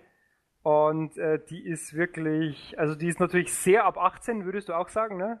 Es ist jetzt erstmal die Frage, ist, redest du vom englischen Original oder von der amerikanischen, vom amerikanischen Remake? Ich rede, genau, das muss ich sagen, nicht vom englischen, sondern vom amerikanischen Remake. Das, mhm. das schaue ich, das schaue ja, ich. Ja. Und ich finde, ich finde aber, ich, ich, ohne jetzt das Englische jetzt zu kennen, ich finde, dass das die amerikanische Serie auch eine sehr gute Serie für sich ist. Ähm, ich kenne das englische Original nicht wirklich, ich habe da nur mal einmal reingespitzt. Ja. Und die amerikanische äh, Serie ähm, kenne ich eigentlich nur immer so episodenmäßig. Das ist jetzt sehr interessant, das möchte ich mal ganz kurz einwerfen, bevor du weiterreden darfst. Ähm, es ist so, dass es immer auf Fox gelaufen ist, meine ich, mhm. oder auf Fox läuft ursprünglich. Und es ja. ist quasi immer nach Walking Dead gekommen. Ja? Also immer mhm. eine äh, neue Folge ah, Walking Dead, okay. dann kam direkt nach Shameless. Und ich habe Walking Dead fertig geschaut und ähm, meistens auch mit Aufnahmefunktion. Dann nimmt er immer noch so ein Stück von Shameless mit auf. Und da habe ich immer weitergeschaut. Und ich muss ehrlich sagen, jedes Mal, wenn ich da reingeschaut habe, hat mich das fasziniert, weil es wirklich sehr, wie du schon sagst, ab 18 ist. Also das ist wirklich äh, unter der Gürtellinie zum großen Teil, was da abgeht. Der Schauspieler, der diesen ähm, abgefuckten Typen da spielt, ich weiß gar nicht, wie der genau heißt. Frank, ja, Frank Gallagher. Ja, Genau, der äh, ist ja der Schauspieler, der bei Jurassic Park 3 diesen einen Typen spielt, der da wieder auf die Insel möchte oder was, ja. In, in Jurassic Park 3 ist der so, das kann sich gar nicht vorstellen, so, so wie eine graue Maus und äh, eigentlich, also, und dann spielt er so eine Serie, das ist so ähnlich wie ähm, äh, hier Breaking Bad und äh, Malcolm allein äh, daheim, wie heißt der? Nee, mittendrin, mittendrin, mittendrin, ja. Der, ähm, der, ach scheiße, wie heißt denn der jetzt hier? Der William, William H. Achso, also okay. Der Schauspieler von, von Frank Gallagher jetzt, das ist der William H. Macy übrigens. Ja, aber so ähnlich ist es halt, ne? Also, ja. wo du sagst, der ist ganz genrefremd plötzlich und dann spielt er in so einer Rolle und da scheint er jetzt voll aufzugehen. Ja. Absolut, das ist ja, ich meine, so eine Serie, wenn die sechs Staffeln bei den Amerikanern läuft, dann weißt du, die, die läuft auch, ne? Ja. Und äh, das ist aber ganz lustig, du kennst ihn von Jurassic Park 3. Ich habe den Film natürlich auch gesehen, da hätte ich mich jetzt nicht daran erinnert. Für mich ist es äh, der, der Arzt aus, äh, der war auch bei Emergency Room dabei, oder? Oder bin ich jetzt da komplett falsch? Oh, das weiß ich leider nicht. Bin ich da jetzt komplett falsch dabei? Musst jetzt mal nachgoogeln, ne? On the fly. Da, da muss ich jetzt wirklich mal nachgoogeln. William H. Macy, der war doch bei. War der da nicht dabei bei Emergency Room? Also ihr, ihr hört mich, ihr hört mich googeln, ja, in der Tat. Das Ding kennt man, also ich kenne den noch von, von Emergency Room, genau. Was natürlich äh, wieder ein bisschen ähm, ein komisches Licht auf dich wirft, ne? Richtig, der ist nämlich, der spielt diesen, der ist aber nicht so als, der ist ab und zu mit dabei, ne? So als Gaststar. Okay. Ja, ich, früher hat man das eben geguckt, das Emergency Room, ne? War eben so. Hast du auch Chicago Hope geschaut? Natürlich. Wenn wir dabei sind? Selbstverständlich. Weil das ja eine, so eine, eine von dem gleichen äh, Erdenker oder von dem gleichen Schöpfer von, von Picket Fences war, was ja auch eine total verrückte Serie war. Da fällt mir wieder ein, dass Twin Peaks momentan läuft. Aber anderes Thema. Gut. Also wie gesagt, das Shameless ist wirklich, Leute, schaut euch das mal an. Ist ja auf, auf Amazon Prime gibt es, wer das hat, fünf Staffeln inzwischen schon. Äh, die sechste gibt es nur zum Kauf, habe ich mir dann auch gekauft. Ähm, ich schaue es dann, ich schaue sogar auf Deutsch. Ich finde die deutsche Synchro ist in Ordnung. Ähm, aber also absolut wahnsinnige Serie. Ist sehr derb, äh, also sehr, sehr derb, sehr viel Sex, auch ganz unamerikanisch, auch äh, nicht so mit äh, Bettlaken immer über, über bis, zum, bis zum Kinn hochgezogen, also eher das Gegenteil. Du meinst also, nicht ange angezogen im also Bett, schick, Sex machen? Schickt die kleinen Kinder raus, ist, ist, wirklich, eine, ist wirklich eine ab 18 Serie. Also komplett, also nicht nur von, von, von, äh, von Sex, sondern auch von Sprache und sonstigen derben Themen, äh, Drogen, Alkohol, also wirklich teilweise ganz unterste Schublade, aber dann doch, doch auch noch, äh, sage ich mal, die Geschichten doch so gut, dass, dass das sozusagen diese ganze äh, Sex und, äh, und, und derben Sachen nicht der Selbstzweck, nicht zum Selbstzweck äh, werden, ne? Sondern also wirklich auch noch die, die Story einen auch wirklich interessiert und der Plot, ähm, dass man auch dran bleibt. Ne? Also ganz, äh, ganz tolle Serie, echt spät dazugekommen, aber finde ich total irre. Kann ich gut nachvollziehen. Also ich komme mich zwar noch nie überwinden, jetzt da anzufangen mit. Vielleicht müsste ich das mal tun, aber wie gesagt, da, wo ich reingespitzt habe, da war ich, bin ich kleben geblieben, bis halt die Aufnahme zu Ende war. Die ja, genau. mittendrin. Zack, weg. Genau, ja. Ja, gut, dann würde ich auch noch mal gerne eine Serie nennen wollen. Und zwar habe ich mir jetzt ein bisschen schwer getan. Ähm, also eigentlich war die Wahl ganz klar. Ähm, vielleicht ahnst du es schon. Aber ich habe heute eine Folge, zufälligerweise eine Folge ähm, aus Staffel 2 von Silicon Valley gesehen, ähm, während ich gegessen oh, ja. habe. Und das ist jetzt nicht die Serie, die ich nennen möchte, aber ich muss wirklich mal ganz kurz eine Lanze für Silicon Valley brechen. Oh ja, brechen. Es ist so eine tolle, also ich mag ja Sitcoms überhaupt nicht eigentlich. Ja. Also das, da ist King of Queens das allerhöchste der Gefühle und dann geht schon fast nichts mehr. Aber das ist Wahnsinn. Also die ist so gut gemacht und die ist. Vor allem muss man sagen, für alle, alle allen IT-Lern unter uns wird es noch mehr Spaß machen. Ja. Und allen, die vielleicht auch in ein bisschen was, also ich habe auch ein bisschen was mit Softwareentwicklung zu tun, äh, das ist wirklich oft so, wo man einfach nur mit, mit offenem Mund äh, vor, der, vor dem Monitor sitzt und einfach anfängt zu lachen und, und komplett ausrastet. Ne? Es ist so, es ist halt e-, einer der wenigen, also anders als zum Beispiel Big Bang Theory, die ja. irgendwie immer nur so, wie soll ich sagen, so Anekdoten oder so, so, so, so Querverweise auf die äh, Popkultur hat oder sowas. Da ist es halt wirklich so, du hast das Gefühl, die leben das wirklich, was da passiert, ja. Und es könnte genauso passieren und äh, am liebsten wird man da mitmachen und sagen, ich möchte auch in dem Startup mitmachen, ja. Nein, es ist, da, es ist halt wirklich so, es ist so, äh, es ist so unheimlich, weil es so, so, so wahr teilweise ist, ne? Ja. Also ja. Weil, weil, weil, es, weil es wirklich also ich, ich weiß, in der ersten Staffel war mal irgendwas, wo dann der, der, der sozusagen der BWLer, würde ich jetzt mal sagen, der hat den anderen Scrum erklärt, ne, den Scrum-Prozess. Äh, da steckt so viel Wahres drin, ne? Also das ist einfach fast schon unheimlich, ja. Aber das war nicht das, die Serie, die du. Nee, aber ich muss trotzdem was sagen. Ich finde ich finde auch nicht nur, dass es halt diese, dieses, diese Detailverliebtheit, sondern auch die Charaktere sind halt einfach so geil, ne? Dieser, dieser eine ähm, Inder und, und, und der andere, der da äh, immer äh, hier äh, quasi die sind ja verfeindet, die zwei, der da immer so dieses sarkastische drauf hat, ne? Das zynistische und ähm, also echt, oder dieser Ehrlich, ne, der jetzt leider in der nächsten Staffel jetzt nicht mehr dabei ist. Ist nicht mehr dabei, ja. Ist scheiße, echt, muss ich sagen, weil der ist. Der hat zu viel Erfolg in der, in der Filmbranche. Also der ja. ist ja, der war jetzt auch bei, bei Deadpool war er auch dabei und äh, ja.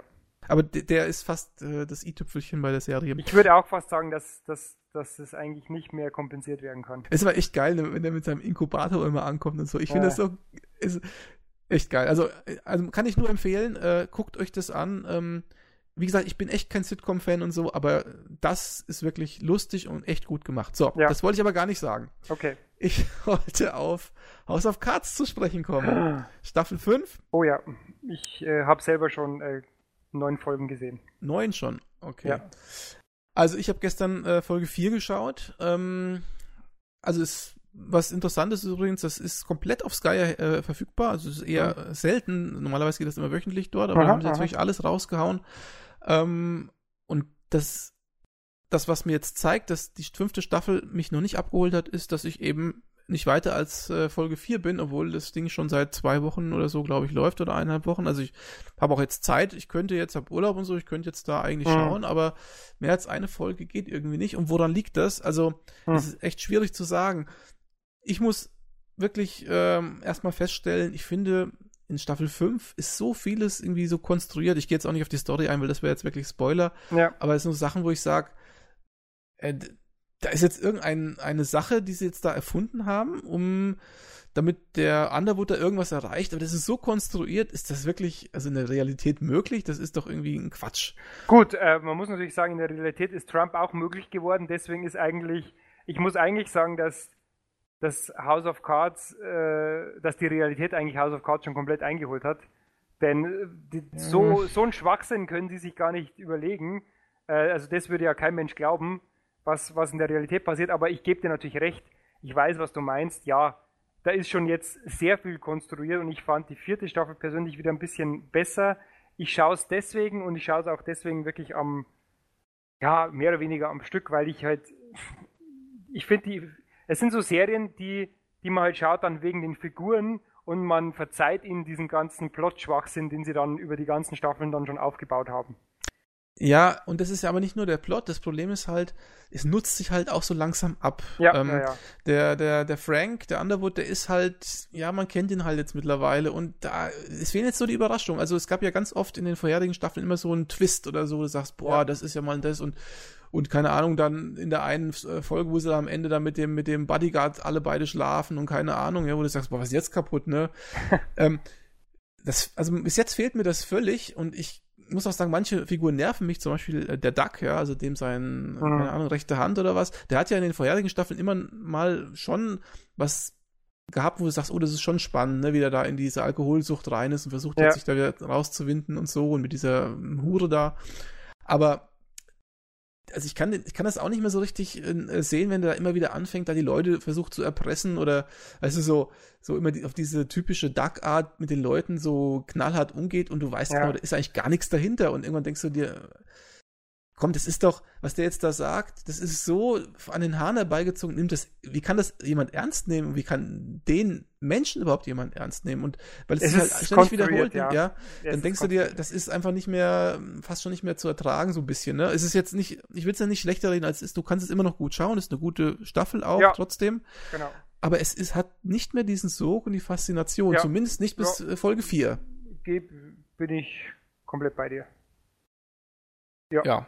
Also dem Aber- ist nichts hinzuzufügen. Ich werde trotzdem natürlich bis zum Ende schauen und äh, Ja, klar, ich meine, schon allein, man, man will ja doch diese Kar ich, fand ja neuer, eine neue Figur, die sie hier eingeführt haben, den, ähm, den, den äh, Gegenkandidaten, ne? Den Conway. mh, Das ist ja, und den kennt man ja auch aus Suicide Squad, ne? Das war ja der, äh, sozusagen der, der Gute in Anführungszeichen äh, aus Suicide Squad und auch man kennt ihn Was, der vielleicht Soldat? Ja, genau.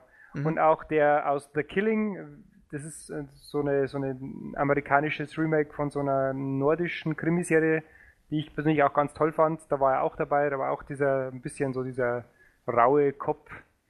Ähm, den fand ich eigentlich, also die Figur von dem finde ich ganz, ganz gut eigentlich, also ganz guter Gegenpart. Mal schauen, was da jetzt noch passiert, aber ja, Ja, Also- das sehe ich ein bisschen anders als du. Also ich weiß nicht, ich finde den ein bisschen blass. Ich finde den auch ein bisschen, ehrlich gesagt, zu jung für die Rolle. Das, ähm ja gut, ich meine, der spielt, klar, in der, in der, in der Serie spielt er halt diesen jungen, dynamischen, internetaffinen, mit einer hübschen jungen Genau. Frau und so, das ist schon klar, aber ich weiß nicht, also ich habe immer so das Gefühl, der ist nicht auf Augenhöhe mit, mit dem großen äh, Integranten Frank Underwood.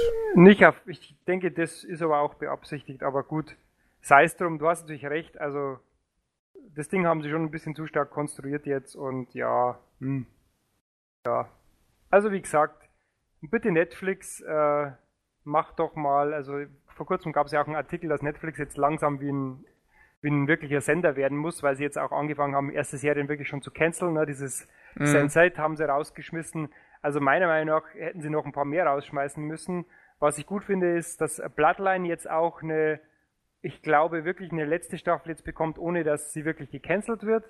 Also Ist- Bloodline ist eine, eine Serie, die mir ganz gut gefällt auch. Äh, Ganz Also- kurz zu Sense8, haben Sie das komplett rausgeschmissen oder nur einfach aufgehört, Staffeln zu produzieren? Also die, da kam ja jetzt die zweite Staffel und das ist jetzt die letzte. Ich weiß jetzt nicht, äh, ich weiß nicht, ob die jetzt ähm, offen irgendwie aufhört oder ob sie es schon gewusst haben, dass sie es absetzen. Ich hoffe mal, dass Netflix diesen das vorher schon wusste und gesagt hat, komm jetzt äh, machen wir noch eine Staffel und bitte aber dann die, die Handlungsstränge auch zu Ende bringen, weil sonst ist es ja irgendwie was, was, was nicht niemals zu Ende geht. Das wäre jetzt ein bisschen blöde. Aber da haben sie jetzt generell gesagt, es, da gibt nichts mehr, gibt jetzt keine Staffel mehr geben. Mhm. Und ähm, das, was du jetzt gerade meintest, äh, das habe ich ja auch gesehen, die erste Staffel zumindest. Bloodlines oder Bloodline. Bloodline, ja. Und das, die Serie findest du gut, hast du ja. Hast du damals schon, ich habe ja eigentlich angefangen, weil du gesagt hast, dass die gut ist. Also ich fand die, ich fand die total super, ja. Also ich, ich fand die echt irgendwie, keine Ahnung, hat mir das Setting irgendwie gefallen und dieses ganze, und vor allem äh, der, der Schauspieler, der jetzt in Rogue One auch den Bösen Mhm. gespielt hat, da aber nicht so gut, Mhm. ein bisschen blass wegkam, den fand ich hier in der Serie halt auch sehr gut. Das war quasi Dreh- und Angelpunkt. Und der ist ja, Genau. gut, kann man nichts zu sagen jetzt. Das, da kann man jetzt nicht so sagen, ne? Ja, genau. Aber ja, sehe ich auch so, wobei ich jetzt die erste Staffel, die ich gesehen habe, eher mittelmäßig fand. Ne? Das ist jetzt, hatte wirklich der eine Typ da getragen und Genau. die anderen waren eher so ein bisschen Die anderen dafür waren eher so ein bisschen blass, fand ich. Na gut, Okay. aber das ist wahrscheinlich auch Geschmackssache. Das, wie gesagt, ja. Aber äh, sehen scheinbar die anderen Schau äh, Zuschauer auch so, sonst hätten sie die nicht eingestampft.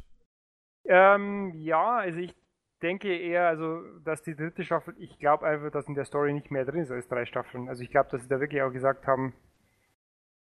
Und ganz Ah. ehrlich, ich, ich bin aber, ich bin aber wirklich ganz, ganz, ganz froh. Ich, das sollten sie eigentlich öfter machen.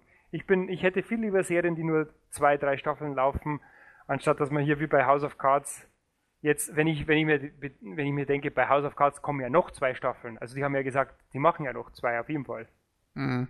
Wo ich sagen muss, also hätte eigentlich vor zwei Staffeln schon Ende sein können. Ne? Also die zweite war ja schon. Hm. Ja, äh, das sehe ich tatsächlich äh, genauso wie du, dass man sagt, okay, mh, egal wie groß der Erfolg ist, wir haben eine Story, die ist vielleicht am besten schon von vornherein festgelegt, Ja. bis zum Ende durchgeplant, mit vielleicht leichten Nuancen, das mag ja alles sein. Ja. Ähm, dass du aber wirklich sagst, wir halten uns an unserem Plan fest, egal wie erfolgreich die Serie ist. Ja. Und wenn, dann machen wir halt ein Spin-off. Ne? Ich sag mal zum Beispiel Breaking Bad und äh, Better Call Saul kann man ja machen. Ähm, aber Breaking Bad war auch schon die letzte Staffel schon hart an der Grenze, wo du sagst, okay, da haben sie jetzt eigentlich noch so ein bisschen was dran geflanscht. Ein Ja. anderes Beispiel ist ja zum Beispiel äh, Babylon 5, wo eigentlich mit den Schatten das auch abgeschlossen war und dann haben sie nochmal diese letzte Staffel hinten dran geflanscht, die hat nicht mehr so ganz zum Rest gepasst. Ja, also bitte, liebe Produzenten und Network-Chefs, kürzer ist besser. Macht es doch eher so wie. Die Engländer sind da ein bisschen konsequenter. Die haben zwar auch ihren Doctor Who, der schon irgendwie ewig läuft, äh, der sich aber auch mehr, mehr oder weniger immer ein bisschen neu erfindet.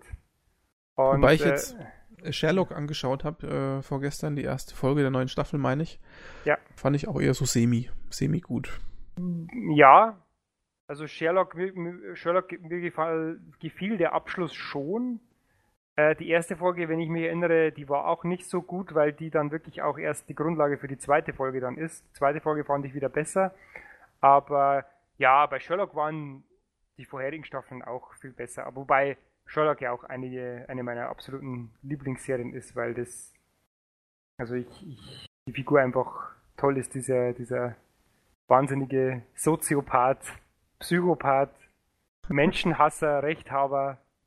Äh, fand ich einfach super. Gut, gut, gute Serie. Naja. Ja, jetzt haben wir ja schon mehr als eine besprochen, aber Ja, äh, war wenn so man ins Reden kommt, ne? kleiner, kleiner Rundflug. Äh, Wir sollten öfter über Serien sprechen. Wir sollten mal einen Podcast über Serien machen. Das machen wir mal, Flo. ist ja auch diese ganze, sag ich mal, ist ja auch jetzt hip. Es ist ja auch hip, ne, dass man, dass die Gamer, ist jetzt hip, dass die Gamer auch sich langsam ausweiten auf, auf Film und Fernsehen, ne, wenn man die ganzen Magazine ansieht, Polygon in USA, äh, die auch schon sehr viel Filmbesprechungen machen. Äh, der neue Wonder Woman soll ja das Beste seit, äh, seit Erfindung des DC Universe sein. Bin sehr gespannt. Das ist immer ein bisschen gefährlich, weil die Amerikaner ja ihre, Comics immer so ein bisschen da immer so ein bisschen Auge zudrücken. Aber da schreien aber die ganzen Batman Begins und äh, Nolan-Fans ganz äh, laut auf, ne? Ob das wirklich stimmt, ich bin mir nicht sicher. Äh, ich würde auch sagen pauschal nee, weil äh, es wird, ich weiß nicht, ob wir noch noch mal eine bessere Comic-Verfilmung als Batman Begins und Dark Knight, ob wir das nochmal erleben. Glaube ich nicht, ehrlich Ah. gesagt. Wir Ja, werden sehen. Ich werde auf jeden Fall ins Kino gehen. Ich werde mir den Wonder Woman natürlich auch, auch anschauen, also auf jeden Fall. Schauen wir mal. Ja, dann äh, würde ich sagen, äh, Flo, machen wir es mal so. Wir halten mal eine Podcast, einen Serienpodcast fest für irgendwann und wir können auch mal einen Filme-Podcast machen, Nehmen ja, wir damit das- wir auch ganz hip sind. Das, damit wir hip sind und natürlich on Vogue und im Trend und äh, damit die, die Kinder uns auch, die coolen Kids uns auch cool finden, ne? Ja, genau. Dann lassen wir uns noch einen Bart wachsen, wenn wir Hipster sind. Ich, ich habe ja schon einen Bart, also so. Und ich denke, dann machen wir das doch gleich. Wir podcasten aus dem Coffeeshop, ne, mit unserem MacBook ja.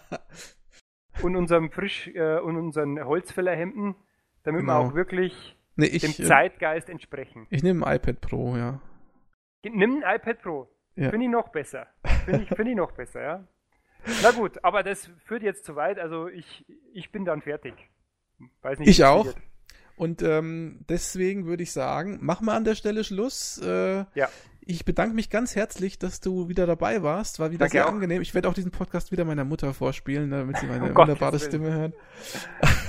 Großartig. Und ähm, ja, bedanke mich natürlich fürs Zuhören und hoffe, ihr hat euch, die, euch hat die Folge gefallen, denn ich fand sie jetzt eigentlich ganz spannend. Ja, danke auch und äh, gute Nacht. Gute Nacht und macht's gut. Ja, ciao. Ciao.